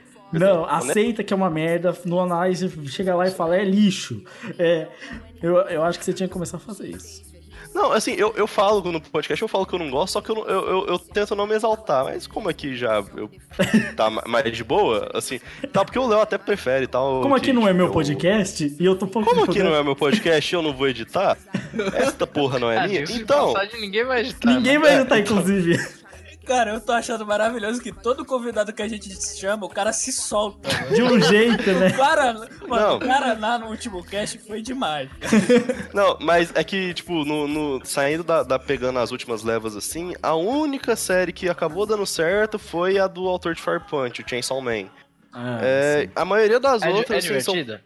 eu acho mais ou menos pra menos, honestamente. Porra, É, mas ele esse nome é muito bom, Chainsaw Man, mano. Se o cara tiver uma motosserra e sair correndo atrás da galera, já, Cara, já ganhou. A proposta é muito interessante, só que eu acho que ele foi pra um lado que eu achei meio paia, sabe? Mas Ele acaba sendo um, um- um- um mangá tragicômico, um, uma- um, tipo, um mangá violento, com muito sangue e tal, com um humor meio mongoloide do autor de Fire Punch. Eu acho que ele só tinha um, um shot pra isso, foi Fire Punch, legal, Fire Punch deu certo, e acho que ele tinha que tentar outra coisa, porque parece que Fire Punch é um mangá um só, tá ligado? Sim. Mas- Não, ele tem muito one shot interessante, com conceitos interessantes, com as maluquices dele, Não, mas... O world building dele é muito bom, Sim, mas, sim. assim, beleza. Vamos pra encerrar a nossa pau aqui, a gente falou, abordou muita coisa. Alguém, todo mundo aqui vai escolher um, um- uma história, um mangá, sei lá o que, e vai falar, esse vai ser o maior sucesso da Jump a partir de agora. E, Eita. E é, foda, é isso aí. Valente, qual vai ser o maior sucesso da Jump? Maior sucesso da Jump? O, ma- o pilar, próximo pilar, qual é o próximo pilar? Chainsaw Man. Chainsaw Não, Man. brincadeira. Beleza. Tá definido. Valente vota Chainsaw Man. Carlos, qual vai ser o próximo pilar da Shonen Jump? Não, o próximo pilar vai ser Jujutsu no Kaisen. Eu queria que fosse Actiage, mas não vai ser. mano. É, não, Actiage não. Actiage vai ser... Actiage é, um, é um mangá, cara, que é, é muito gostoso de se ler. Tem uma personagem principal que é muito diferente. É um mangá muito diferente da Jump, tá ligado? Só que, porra. E eu espero que ele caia na mão de um puta estilo. Puta estilo. Porque Ah, eles vão precisar. Eu gostaria de dizer que Act Age é um mangá que diz Bakuman, olha e aprende. Exato. Mesmo. É isso aí. Exatamente. A- Não, e o pior, a arte é pior e o cara sabe colocar a escrita dentro do balão. Exato. Exato. Olha só. Porque, porra. Eno Marques, então qual vai ser o próximo pilar Shonen Jump? O Bleach 2. Bleach 2. Rising. Exato. Não, e, e a gente até não falou isso, mas o autor falou várias vezes que ele é ultra inspirado por Bleach, ele é o super Dá fã pra de perceber, Bleach. né? Sim. Pra Cara, perceber, eu senti a aura. velho. Não, o protagonista é o um Ichigozinho. o protagonista é Ichigozinho. Ele é. É bem Ichigo. Mas ó, Luizão, qual vai ser o próximo pilar da Shonen Jump? Ah, não sei. Não, não tem essa. Tem que escolher um. É, não, não, não. Você Ah, tá no nosso podcast. Você tem Velho. que falar qual é o próximo mangá da Jump que vai vender mais One Piece. Porra. Deus, não nasceu esse mangá Então, aí. cara, mas assim, pensando mais friamente, eu acho que Kimetsu no Yaiba a gente ainda precisa ver o- o- os negócios das vendas. ah, e depois de Kimetsu, eu acho que só Jujutsu Kaisen, que a gente ainda nem sabe mais ou menos quanto que é. Mas Kimetsu não é Jujutsu. Jujutsu tá ganhando. Eu vou dar o meu voto aqui. Meu voto vai ser pro Nisekoi, que não é o Nisekoi. e é isso. Porque é isso aí, é isso aí. Bem, vamos virar que a gente tem muita coisa pra falar. Espero que vocês tenham gostado. A gente vai dar as nossas recomendações agora. Então, vamos Pô, não embora. preparei nada. Não, aqui não precisa. Sem Não tem, problema. não tem essa de Tá, preparar. deixa eu abrir um manga updates aqui rapidão só pra ver alguma coisa. Exato. Enquanto a música toca, você se prepara e a gente vai.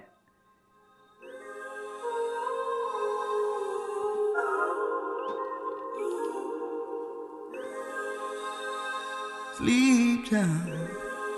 Sleep time. Feel the pain of his troubled history. They wipe his memories, then tell him his past is a mystery. What is life without victory?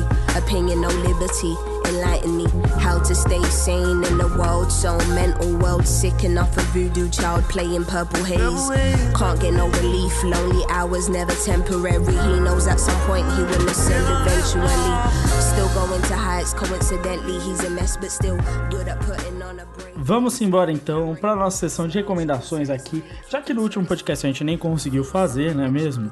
Vamos lá, menino Carlos, menino de Portugal, você, você que é um menino que viaja na Europa como um bom playboy, qual, qual vai ser a sua recomendação dessa semana? Então, ora pois. Primeiro eu gostaria de, de, de demonstrar que, na verdade, o Lucas adora as histórias de romance, né? Porque ele acabou de demonstrar isso. É. Os shows e tudo mais. Com o Nisekoi que não é Nisekoi, né? Gostaria de ressaltar isso. Ah, eu só quero, só, só pra ser julgado por vocês, eu vou dizer que eu leio We Never Learning. E eu acho divertidinho. Ele é uma história muito imbecil, e assim, pra não levar a sério, é bom pra relaxar na, na destruição da. como o mundo tá acabando e tal. De graça. Assim, É a melhor, eu- melhor definição, mano. É uma história muito imbecil.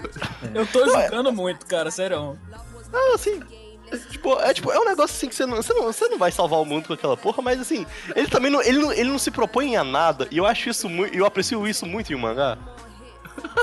Eu aprecio isso muito em um mangá. Lucas, defina isso como um artista. Ele não se propõe a nada. Eu acho que isso aí entra na categoria que você criou, Luizão, no Papo Precast do é um mangá, tem volumes, tem páginas. É isso assim, aí. É um mangá, ele tem umas letras, se, se, se você saber japonês, dá pra você ler nele e tal, mas assim, ele existe. E eu leio, e, e eu até acho, tipo, não acho ruim, honestamente. Ai, caralho. É aquele mangá que ele existe só pra, tipo assim, passar o tempo. né? É o que eu faço com Black Clover, eu não julgo também, não.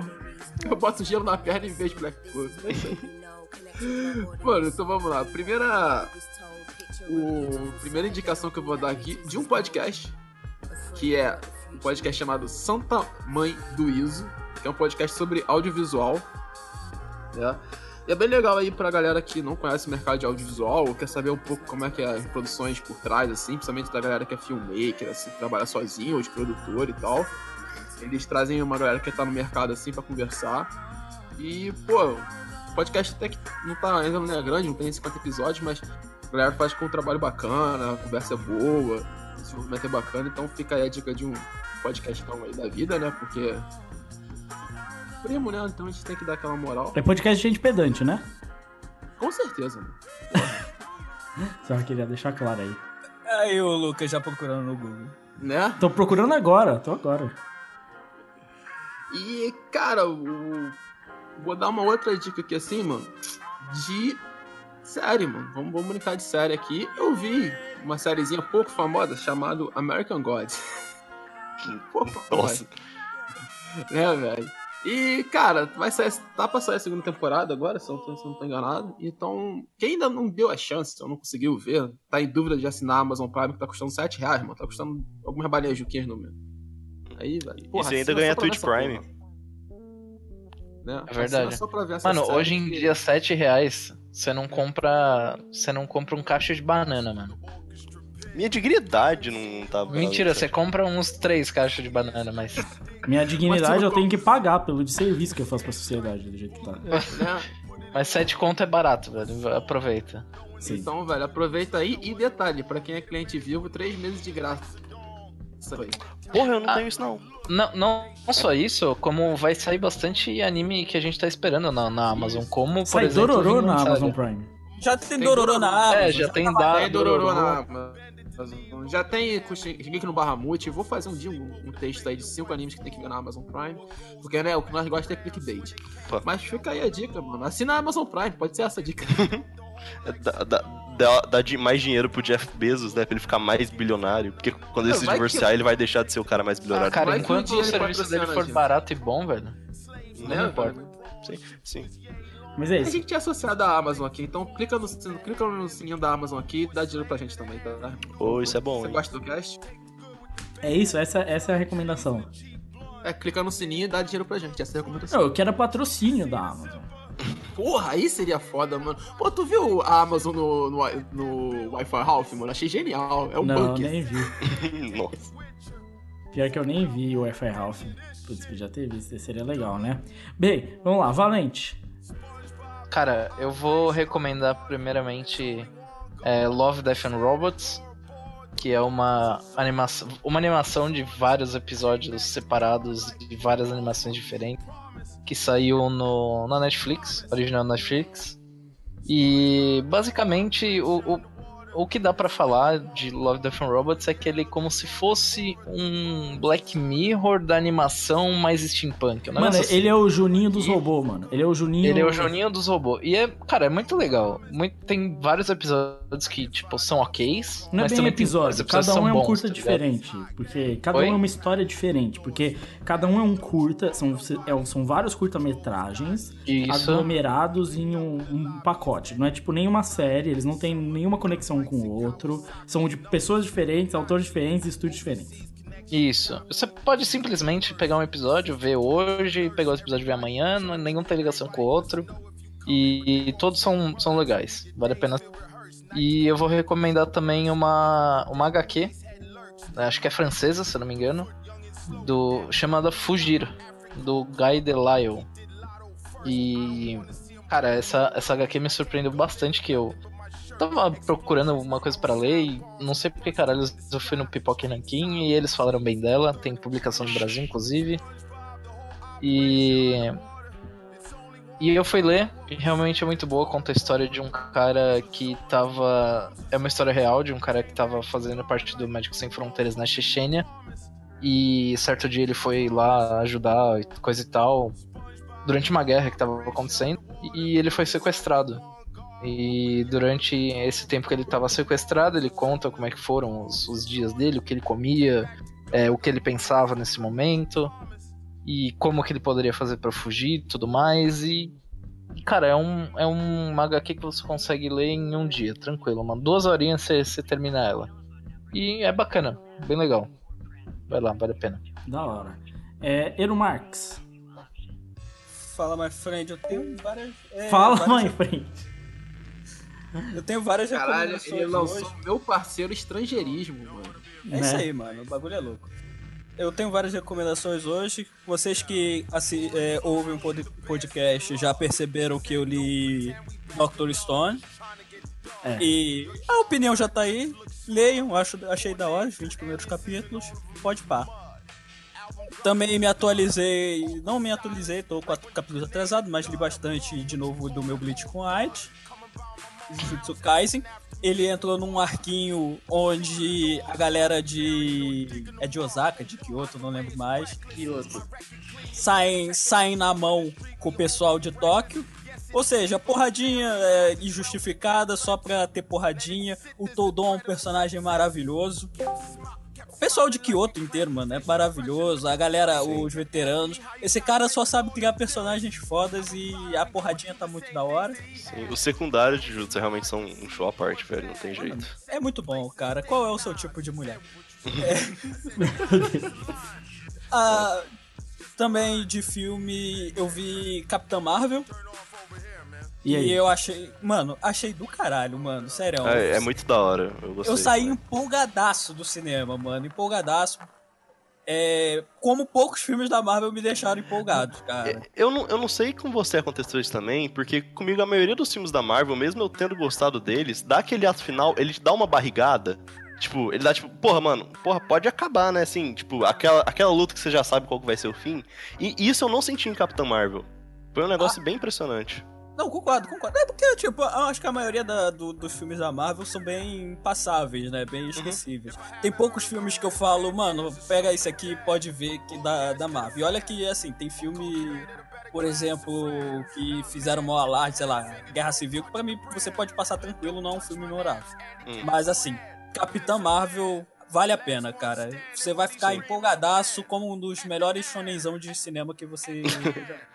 E, e ela- a interação dela lá com o Samuel Jackson ficou muito, legal, ficou muito da hora. Ele como sidekick. Não, ficou foda, mano. Eu achei fantástico. Aí também, agora entrando no, no que eu sou especialista, mangá ruim. É. Eu li. Opa, oi. Eu li Tate no Yusha no Nariagari. É sério que você leu Tate no Yusha? Ah, Caralho, Deita mano. no Yusha. Meu Deus do céu, pra quê, velho? Então, cara, eu li na expectativa de ser o novo Goblin Slayer. Ah, E, Não, E não olha- é, não é. e olha que é melhorzinho, cara. É melhorzinho. Eu achei. Ah, mano. pra ser melhor Não, que Goblin Slayer não precisa de muito, né? Mano, eu achei, tipo, até divertidinho. Não é pra você ler, não leia, não recomendo não. Mas é, com certeza. É bom você falar isso numa, na parte de recomendação do. Não, cara, recome- eu recomendo não ler. é- Essa é a recomendação. mas, mas, é, mas assim, eu achei divertidinho até. É, vai ser o meu Black Clover aí. Enquanto eu estiver sofrendo, eu posso dar uma lida nele. É, né, velho? E agora. Mas eu agora, dei uma dica melhor, automutilação. É um negócio que assim não vai fazer você sofrer mentalmente, só pelo corpo, e o corpo cura. Corpo cura. Meu É Deus. que, como, como já diria Pedrinho Matador, Mano, Quem muito- mata é Deus, eu só ficava com, velho. Ai, meu Deus, uma introdução ao masoquismo. E por último, esse que é a recomendação séria. É, eu li um mangá chamado Record of Ragnarok. Eu acho que o Lucas, particularmente, vai curtir se pegar. Eu vou dar a sinopse pra, rapidão aqui, mas ele na real não tem história não, mas eu vou dar a sinopse aqui rapidão. É, mas bem, é, primeiro, o Lucas vai gostar porque, primeiro, é bem desenhado. Eu tô vendo agora, eu vou confirmar se você tá certo ou se você tá Tá, inventando. é bem desenhado, vai tomar no cu. Ah, eu nem Ah, vi esse, esse mangá, ele tava num monte de lista, tipo, de próximos sucessos da atualidade. É Eu não sei, eu não sei se vai ser próximo sucesso da realidade, porque ele realmente não tem história.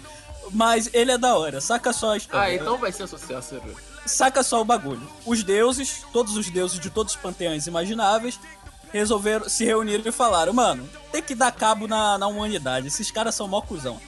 Ah, aí chegou. E tá a- errado. Não, não, não tá errado.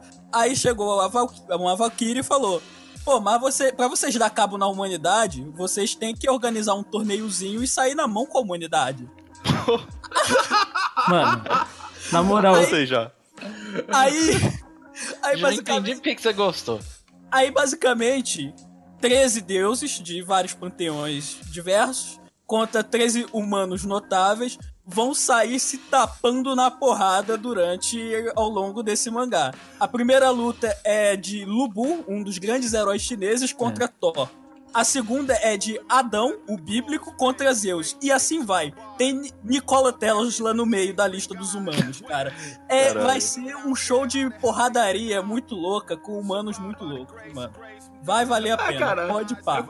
É quase um Drifters, velho, só que com torneio. mano, eu tô vendo aqui, Mano, honestamente, é melhor que Drifters. pelo, pelo que tá desenhado aqui, é tipo um grappler back. Mano, Puta, então vai ser bom demais. isso. Mano, bom demais, cara. Pode pá. Não tem história. É um torneio. Um Caralho, grande, decisão, um grande Então, torneio não com tem deuses. Com deuses e humanos E não, aleatórios. e não é bem desenhado, porque eu tô vendo aqui. É bem vou- desenhado sim. Não é Eu não, acho- vou- não é. Eu Eu re- estiloso. Eu vou re-recomendar a recomendação do Marx. Não Eu é, achei estiloso, então é bem desenhado. Não é bem desenhado. eu acabei de lembrar que o vilão de Drifters é Jesus, né, gente? É, pelo de Drifters é Jesus. Drifters é pica, mano. Pô, eu tenho que, eu tenho que ler de novo Drifters. Drifters tá parado aí não, tá? Não Sim. Infelizmente, não tem Jesus no lado dos deuses. Infelizmente. Podia ter no lado dos humanos, né? Aí, Porra, você, aí você tá querendo fuder o mangaka também, né, cara? Aí vai falar que Jesus não é. Não é... Porque, tipo, tem gente que Teoricamente. Jesus é Deus, cara. Teoricamente, ele é os dois, né? Exato, é, foda. Aí fodeu Então ele é o tudo. juiz. Ele é o juiz da- do, do bagulho. Mas é pique... Ele é tipo. Mano, Ele aparece tipo o juiz do. do como é que é Metabots. Metabots. É o Bruce Buffer. Eu tô do passando aqui uns capítulos, inclusive eu passei um capítulo escrito Pervert, que é o título do capítulo, e assim, me parece realmente quando o Grappler Bark encontrou Drifters. É isso. Mano, muito bom, muito bom. A luta de Adão contra Zeus é muito boa, cara. Co- Sério, Como que é o nome, era Marx? Record of Ragnarok. Tá aí, galera. Pode pá, mano. Confia. Confia no Juninho, velho. Nunca dei dica errada, vi de Bleach com AIDS. Meu Deus. Ok. É isso, é isso. Nosso convidado, faça suas Opa. recomendações. Pode ser duas Então. recomendações, não precisa ser três. O Euromike passou dos limites hoje. Não, mas. Mas assim, como vocês viram, eu claramente tô estudando faz mais de uma semana no que, que eu vou recomendar. Eu nem descobri agora que tinha que fazer recomendação e nem fui chamado hoje mesmo no podcast. Tá totalmente já tudo já estudado aqui. E eu, eu vou recomendar aqui dois mangás meio bem relacionados ao estilo que vocês mandaram, que é mais é, tipo de luta, mais testosterona e tal. Um é o mangá novo do Hata Kenjiro, o Tonikaku Kawaii, que é brincadeira à parte, é tipo, é um mangá de meio slice of life com um romance bem bobinho, bem pastelzinho, que eu acho um mangá muito, tipo, legal de ler, que é aquele mangá que você não vai ter nenhum sentimento ruim lendo ele, é bem, assim, pra você re- relaxar no dia quando tá foda. E tá- isso tá acontecendo comigo todo dia, e é um, é um mangá, assim, bem de leve. Eu acabei de confessar um pouco aqui que eu tô meio cansado da vida, mas. Mas assim, é- ele é um mangá, tipo, que a história é imbecil, é um humor bobo, só que ele é muito gostoso de ler e é um dos melhores mangás que eu li recentemente. Ele conta a história de um garoto que ele chama NASA, porque os pais dele são muito fãs da NASA e ele é, assim, sem dar muito spoiler da trama, ele é salvo por uma garota é, quando é, ele se atropelar, atropelado por um caminhão. Ele é salvo por essa garota e ele a primeira coisa que ele fala depois que ele encontra com ela é que ele, ele quer se casar com ela. E, e tipo, isso, aconte isso acontece, sei lá, quando ele era tava no ensino médio, fundamental, sei lá. E quando ele faz 18 anos, a garota aparece na casa dele, na porta da casa dele, tipo, ele, ele a garota desapareceu, ela falou que aceitava, mas que desapareceu. E eles se casam naquele dia mesmo. E começa e aí o mangá é basicamente contando a vida de casado deles. Sabe Ok. quem gostaria desse, desse mangá? Quem? O Crive. O chefinho Ah. ia gostar, né? Nossa, tá a cara do Crive estampada nele. Então, assim, é um mangá muito assim de boa. É do Hato Kenjiro, o autor de Hayate The Combat Butler. Eu nunca li Hayate, mas ele tem um humor bem de referência, bem bazingueiro, tipo, pro universo de mangás. E eu gosto muito. É, é, tipo assim, eu, eu gosto muito desse humor. Tipo, é um humor que você não, você não vai perder nada da história se você não pegar o negócio, só que, assim, ele tem algum, algo a mais, se você quiser. Não é muito aquele negócio que ele fica apontando o tempo inteiro sobre aquilo. Inclusive, o autor de. Eu esqueci o nome do autor. O, não, Kometa Code, de Sayonara Zetsubou Sensei, lançou um capítulo especial meio que promovendo o, esse o Tonikaku Kawaii. Que. É, é- é- ele faz umas piadas, assim, umas referências, zoando uns mangás que eu acho assim, tipo, tão, tão bom. E, tipo, como é que eles lançaram isso numa revista Shonen? Então eu também fico a recomendação que, se você pegar em qualquer site. site paralelo aí pra ler, você vai ter esse capítulo já listado. É, eu recomendo, é bem gostosinho. E a outra recomendação foi um anime que eu terminei ontem, chama Aka 13 Territory In- Inspection Depth, que, Department, que é... ah, o Aka que desculpa. teve anime. Sim, sim. Da Natsumi Ono, é, Natsumi Ono, da- que é o mangá da, do- da, da autora Natsumi Ono, que é muito famosa. Tem até mangá sai- que saiu no Brasil, que vai sair também. É, ele é um mangá. e- e ele também é dirigido pelo, só lembra- pelo diretor da primeira temporada de One Punch Man. Então, se você tá triste que a segunda temporada de One Punch Man parece que vai ser uma bosta, tem esse mangá também dele, que ele. Ele esse anime que ele também dirigiu. Não tem nada a ver Depois- com Point Man. Nada. Não tem literalmente nada a ver, não tem nenhuma Nada, cena de ação nada, no mangá inteiro. No, no Nada. anime inteiro. Mas o anime é da hora. Sim, o anime é muito bom. Ele conta a história ele, de, um, de um reino, que eu acho reino de Badon, que existem 13 distritos e esses, e esses 13 distritos são meio que regularizados pela ACA, que é meio que uma agência governamental é, fe- feita para administrar todos esses distritos nessa monarquia. Eles são meio que o, pa- o, o, o, braço civil É tipo Da- uma União Soviética, mano. Parece muito. Eu acho que não, mas assim, tá, é mais ou menos é, tipo o braço civil desse, dessa monarquia que tem o comando sobre, tipo, polícia, é, tipo, eles que cuidam das ferrovias, eles é meio que esse é meio que a parte civil pública nisso. E o mangá é basicamente uma história de meio, meio que de conspiração, é sobre o O, é, sobre o Otus, que ele, o Jim Otus, que ele vai é, visitando cada um desses distritos por motivos, que ele, ele, é, um, ele é meio que o inspetor, é, ele, ele meio que cuida pra ver se eles não estão violando nenhum tipo de lei e tal, ele é a pessoa que fica administrando essa parte, e vão acontecendo, e ele vai acabar se envolvendo numa... é, num- numa, numa forma de. num golpe que eles estão planejando nesse reino. E assim, é um mangá que ele não é de luta também, eu acabei de perceber que eu não indiquei nada de ação. Ele, ele é muito baseado em diálogo, ele. Só que é um muito bonito, a direção de arte dele é maravilhosa. É, eu recomendo muito também pra se você quiser, tipo, meio que apertar o freio um pouco. É um mangá, é um anime bem gostoso. Bem. Ele, ele pega aqueles esquema, tipo, sei lá, Game of Thrones, de. De guerra de. de Não, é mais. É porque é, é porque é muito mais moderno, assim, não é. É, e, sim, e ele é muito mais bipolar, ele não tem vários lados, não. Ele só tem. Ele, ele se resume bem num, num núcleo só e É muito tenta prota- desenvolver bem esse núcleo. É muito protagonista e como ele vai Sim. vendo isso e tudo mais. E é bem, tipo assim, tem muitos episódios, assim, que eu, eu acho bons, mas, tipo assim, são meio parados, assim, tipo. Sim, não, o, o anime inteiro é muito parado. Ele não tem nenhuma cena de ação bem animada igual One Punch Man, foi um péssimo paralelo. Mano, o primeiro, cap... primeiro episódio, o segundo episódio também é, tipo, ele anda, fuma um cigarro, fala com a mina.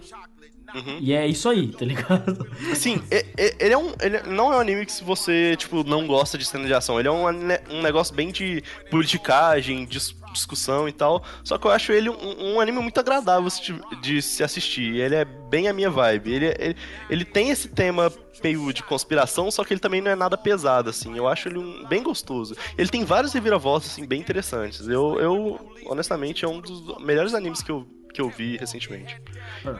Você tem mais alguma coisa, mas não é obrigado. Não, eu só falo pra. Eu também só vou pedir, assim, pra pessoal que quiser acessar o Análise que a gente sempre fala sobre toque e, essa discussão da toque. O Léo ele faz uma análise semanal da toque da Shonen Jump e fala a situação da, da, da série e tal. Ele sabe muito mais que eu sobre isso. É, e. E então eu recomendo, por favor, acessem lá, comenta. A gente tem uma área de comentário bem ativa e tal. Então, mas no mais é isso mesmo. Ah, a gente recomenda também a análise, porque é um É, site não, muito a gente bom. convidou os caras e não recomenda, não. É. Ia ser muito estranho. Não, a, gente, a gente chamou aqui, mas, pô, mano, teu, teu site é uma bosta. É, tipo isso. Imagina só, que da hora. pior- mas sendo quem- que metade da pauta eu roubei no site deles, tá ligado? Mas só É, fora isso. É, mas eu vou até falar aqui que, assim, quem cuida do site da escrita e tal é mais o Léo mesmo. Ele, ele é o dono do site, na verdade, eu só, só ajudo lá com a parte de, de administrar os comentários e no podcast. Então, tipo, toda essa parte da, da, da toque, essas informações que vocês pegaram, é todo... A, a pica é toda do Léo, o trabalho é todo dele. Você tinha que ter aproveitado esse momento pra ganhar o holofote. Falar que o site é seu, que você é o dono. Dá um Você- golpe de estado Você aqui. que faz tudo, que os outros caras não faz nada. Era o momento. Pior, nem tem jeito de mentir. O É, menino posta religiosamente faz cinco anos a, a análise de toque. Eu fiz três dessas análises quando ele tava ultra doente de cama e não conseguiu escrever. Então, nem tem A jeito. gente, a gente só não chamou o Léo aqui porque os horários não, não batem. Tipo, quando, na hora que a gente grava, ele, sei lá, deve ser sete da manhã pra ele lá. deve tá É seis acordando horas agora. de diferença. Sete, cinco horas. É, É, é pior então. que eu, mano. Pior. É, é pior do que o Carlos, então. É, é até por isso que o nosso podcast fica tão parado, porque a gente não consegue conciliar o horário. Porque eu estudo à noite e, tenho. O dia inteiro eu fico ocupado, e sábado e domingo é o dia que eu morro na cama de dormir, né? Então não tá- acaba não tá tendo jeito. Bem, mas é isso aí. Acompanha a análise. Vai estar link aí no post, pode seguir. Tá? É a recomendação também aqui do Catum. Obviamente, a gente não convidaria alguém aqui que a gente não gosta, né? Oh. A gente só. É, a única pessoa que isso acontece é o chefinho, que obrigado por participar. É, ele é dono do site, né? Ai, ai. Continuando a, a teoria de que eu sou o usurpador, né? Eu sou. Eu, eu que sou o cara que cria o motim, né? Mas tudo bem. É, vamos embora. Eu vou mandar aqui a- a- as, minhas, as minhas recomendações aqui da semana. E seguindo a vibe do pedantismo, não tem nada de shonenzão de batalha essa semana. É. Puta que pariu. Vai ser literatura lituana hoje? Não. Toca aqui. Não, o primeiro, o primeiro vai ser um livro sobre roteiro e narrativa que é Creating Character Vai Arcs tomar no cu. Eu vou sair daqui. da. Karen Wayland. Mas esse é legal, porque esse é um livro teoricamente até simples, assim, que é que a Wayland basicamente descreve como é feita de maneira teórica a construção narrativa de um arco de personagem, né? É, infelizmente só achei o livro em inglês, não sei se tem em português, tá? É, mas é muito da hora porque, tipo assim, eu tinha uma visão bem travada, assim, quanto à construção e arco de personagens. Não que eu tivesse 100% travado, já tinha tido oportunidade na, da faculdade de ver outras formas narrativas, mas ainda assim é, é muito interessante porque a gente tende a ter uma ideia de que, tipo assim, ah, o personagem tem que se desenvolver. Ah, porque o personagem tem que crescer. Ah, porque o desenvolvimento do personagem. E nesse livro, ela estabelece o propósito de desenvolvimento de um arco de personagem. Por exemplo, você tem, por exemplo, o Flat Arc, que é o, o arco padrão, assim, o arco linear, assim, que o personagem não se desenvolve, que ele já tá pronto. Seria. E eu nunca tinha parado pra pensar nisso, seria tipo Goku, tá ligado? Tipo, o Goku não cresce, a motivação dele, ou quem ele é, ele já tá pronto. Ele é lá, ele é bom, ele é legal, ele é isso, desde quando ele é pequeno até quando ele é adulto, ele é a mesma pessoa. Por isso que ele é um péssimo pai também. Mas é, ele não muda. E aí ela mostra como esse tipo de arco de personagem serve pra um propósito. E eu percebi que, tipo assim, por exemplo, esse, essa ideia do flat arc, ele é muito útil, por exemplo, pro mangá. E ele é muito presente no mangá e no anime. Porque pra você criar essas histórias longas, com universos que giram em torno de alguma coisa, é muito mais fácil, muito mais interessante trabalhar com um personagem já pronto do que ter esses meandros de desenvolvimento do personagem que muitas vezes não servem ao propósito dessas histórias mais longas. O One Piece desenvolve pouco o Luffy, por exemplo, assim. Ele já é quase pronto ali na, na, na questão heróica dele, né? Ele já tá ali. Quando os autores fazem isso é quando eles saem mais da curva do padrão, que é, por exemplo, em Hunter x Hunter. Os personagens saem mais dessa curva, né? Em Hunter x Hunter, o próprio Gon não é desenvolvido. Ele sempre O continua. Gon é mesmo. sempre a mesma coisa. Os outros são desenvolvidos e se- Sim. e se desenvolvem em volta dessa história do Gon. Sim. E E você- até o, o Luffy, eu ouso dizer que ele, o único desenvolvimento que ele tem na frente é com flashback, que ah, no final É, tem Alabasta, ele tem um certo desenvolvimento também. Ele tem poucas coisas que melhoram Sim, sim. a relação dele, mas é- é- tudo é geralmente linear. E aí você tem os arcos positivos, que é quando ele melhora, os arcos negativos, que por exemplo, Devilman. Completamente negativo, né? o poço da escuridão total. É, mas assim, e, e é interessante ver como você tem diversas formas de construir diversos personagens e que cada tipo de desenvolvimento de arco de personagens pode servir para um propósito e para uma fórmula narrativa diferente, que eu nunca parei para pensar, sabe? Como construir o arco de um personagem no meio de uma história, como dar início depois, como tipo, é como se você tem One Piece e você vai desenvolver o Sanji, tipo, em séculos depois, tá ligado? Como faz isso, saca? E é um. Eu nunca tinha visto nada, pelo menos no- nos meus estudos de narrativa, sei lá o quê, que fosse exatamente na construção de arcos de personagem. E eu achei extremamente interessante, abriu muito a minha cabeça pra, tipo assim, como eu vejo a narrativa de personagens, que eu acho bem legal. E o meu outro é um documentário. Mas não é um documentário 100% pedante, porque é o documentário do Wild Wild Country. Hum.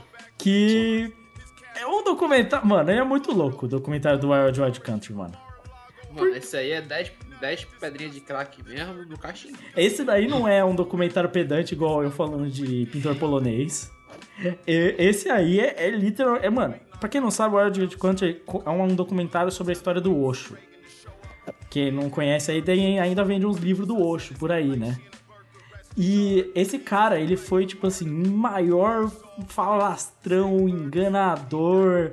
E criou um culto gigantesco que criou uma cidade no meio dos Estados Unidos que cometeu um bilhão de crimes diferentes e sei lá o que, e que foi aclamado como uma entidade, um santo. E, mano, tem loucura. Os caras é envenenamento, é pedofilia, é isso. Mano, tem tanta merda. Mas numa proporção assim descomunal. Os caras tentaram, tipo, eleger um prefeito praticamente nos Estados Unidos, tá ligado? Tipo, o bagulho é um bagulho muito louco, que é tipo assim, o fanatismo das pessoas contra uma crença que não tem embasamento e fundamento nenhum, tá ligado? Tipo assim, é, um mano, maluco, velho, essa história do Osho. E é bizarro ver que ainda hoje tem gente que acredita nesse cara, mesmo depois de tudo, e não bastante, tem gente fazendo isso com outras coisas, tá ligado? Acreditando que, tipo, é isso aí, que elas estão se libertando, que elas descobriram a verdade do mundo, né? E, cara, é meio bizarro e um pouco assustador também, porque dá um pouco de medo da sociedade. Mas é foda, a direção é espetacular, a fotografia é muito da hora da série. É, os episódios são longos, mas tem seis, sete episódios, eu não lembro. Mas cada um tem uma hora e pouco e, mano, mas é da hora. É bem da hora, é muito louco, um pouco assustador. É, porque o ser humano realmente tá indo pro caralho. É, mas é isso. Vamos virar que a gente tem que encerrar o podcast. This your land of plenty. This your land of plenty. It was all I could do to speak gently. Gently.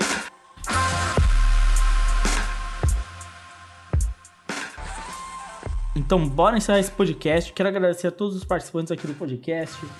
Todo mundo que veio aqui, principalmente o Luizão aí, que fez esse favor de esclarecer nossas mentes contra a Shonen Jump, que acontece na Shonen Jump, porque somos, aqui a gente fala pra caramba, mas a gente não sabe de nada. Eu também, eu só falo com segurança, aí parece que eu sei.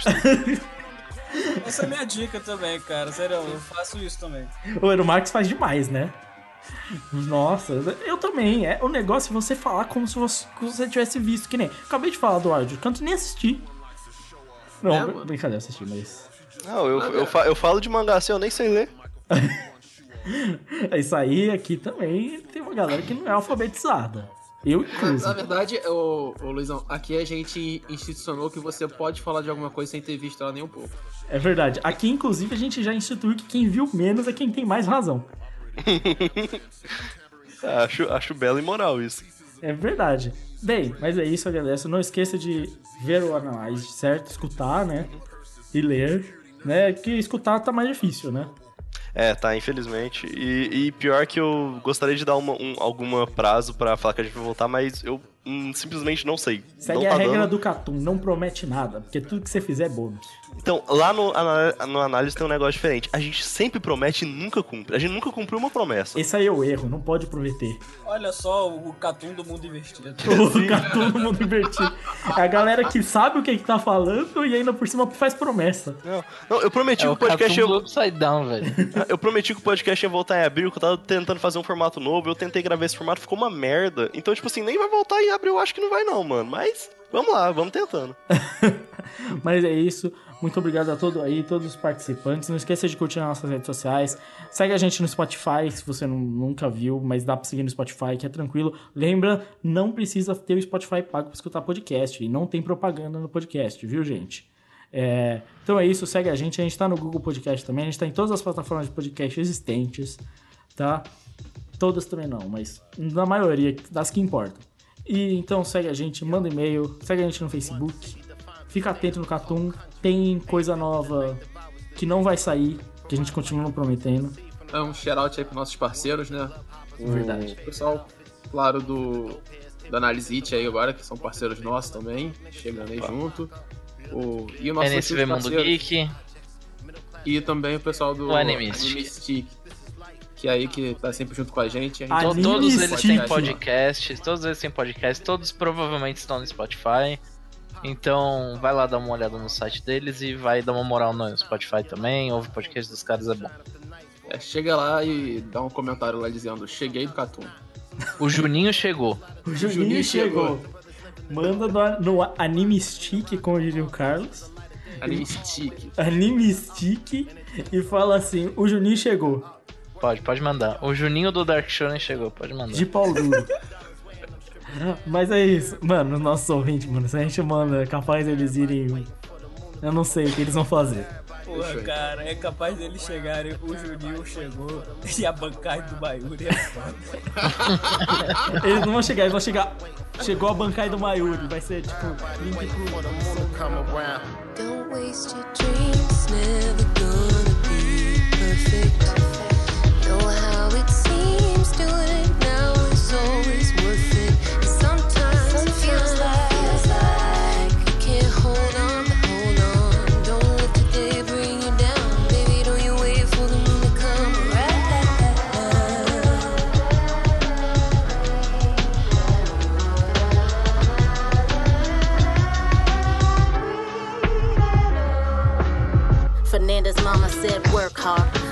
hard because your time is short. Exactly why I kicked my life into high gear when my mama died. Less traumatized than apologetic for all the times I waited on some kind of rise up. Revolution from the people forget to make me equal, to level the playing field, at least to let me play the game. But these two could never play the same. I should have known it from her own shit. How polarizing bullshit get, gender get, race get, perception get, stay in your place get. Know your role, no regrets. Connection of your faith in yourself and owning it. Wish you could have lived out all the wishes fully without all the ties to us. I say that with the understanding that I never could have lived out all my wishes, even partly without all the ties to us. But I'm alive, so thus I never wait for tomorrow, cause it's the future and this linear time's a vacant suture. Praise Tesla, never wait for shit to happen is the primal lesson. So you best to get down now, come on. Don't waste your dreams, never gonna be perfect. Know how it seems, doing it now is always worth it. And sometimes it feels like you can't hold on, hold on. Don't let the day bring you down, baby. Don't you wait for the moon to come around? A rip scratch that Mona. And I had a big Debbie desire, a frequent flyer. It up my discipline, the days reveal my destiny. Niggas can't F with me, like Nas says, daughter. Better get your money up, the rap gods on us. Mistakes from the previous generation still haunt us. The age of awakening's upon us, but they don't really want us to tap into Ubuntu regardless. Folks waiting for the moon, I'm waiting for my son to come around. Cause my BM on a BS, what a fuck a clown. What I'm gonna do now? Be stressed, sight, we blessed to travel peaks and valleys. Allah subhanahu wa ta'ala is keeping the tallies of life's test. So reverence your testimony with glory. A Rahman at a Rahim, author the story. Abdul Jabbar used to spit bars and cars with Corey.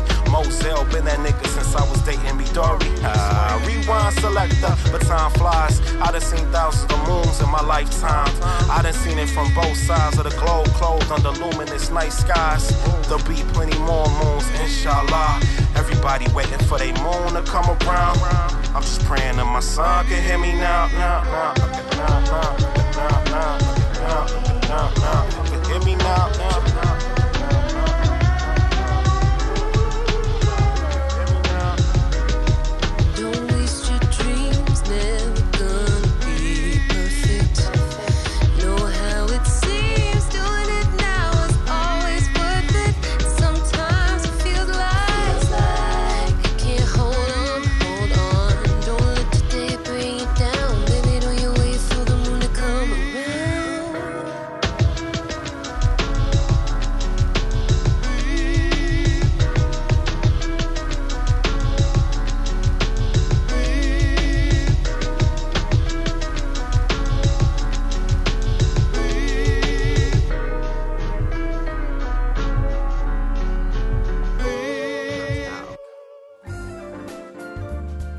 Esse podcast é um oferecimento do Catum, com a participação de Lucas Dantas, Carlos Thiago, Rafael Valente e Gabriel Marques. Obrigado a todos e até o próximo podcast do Catum.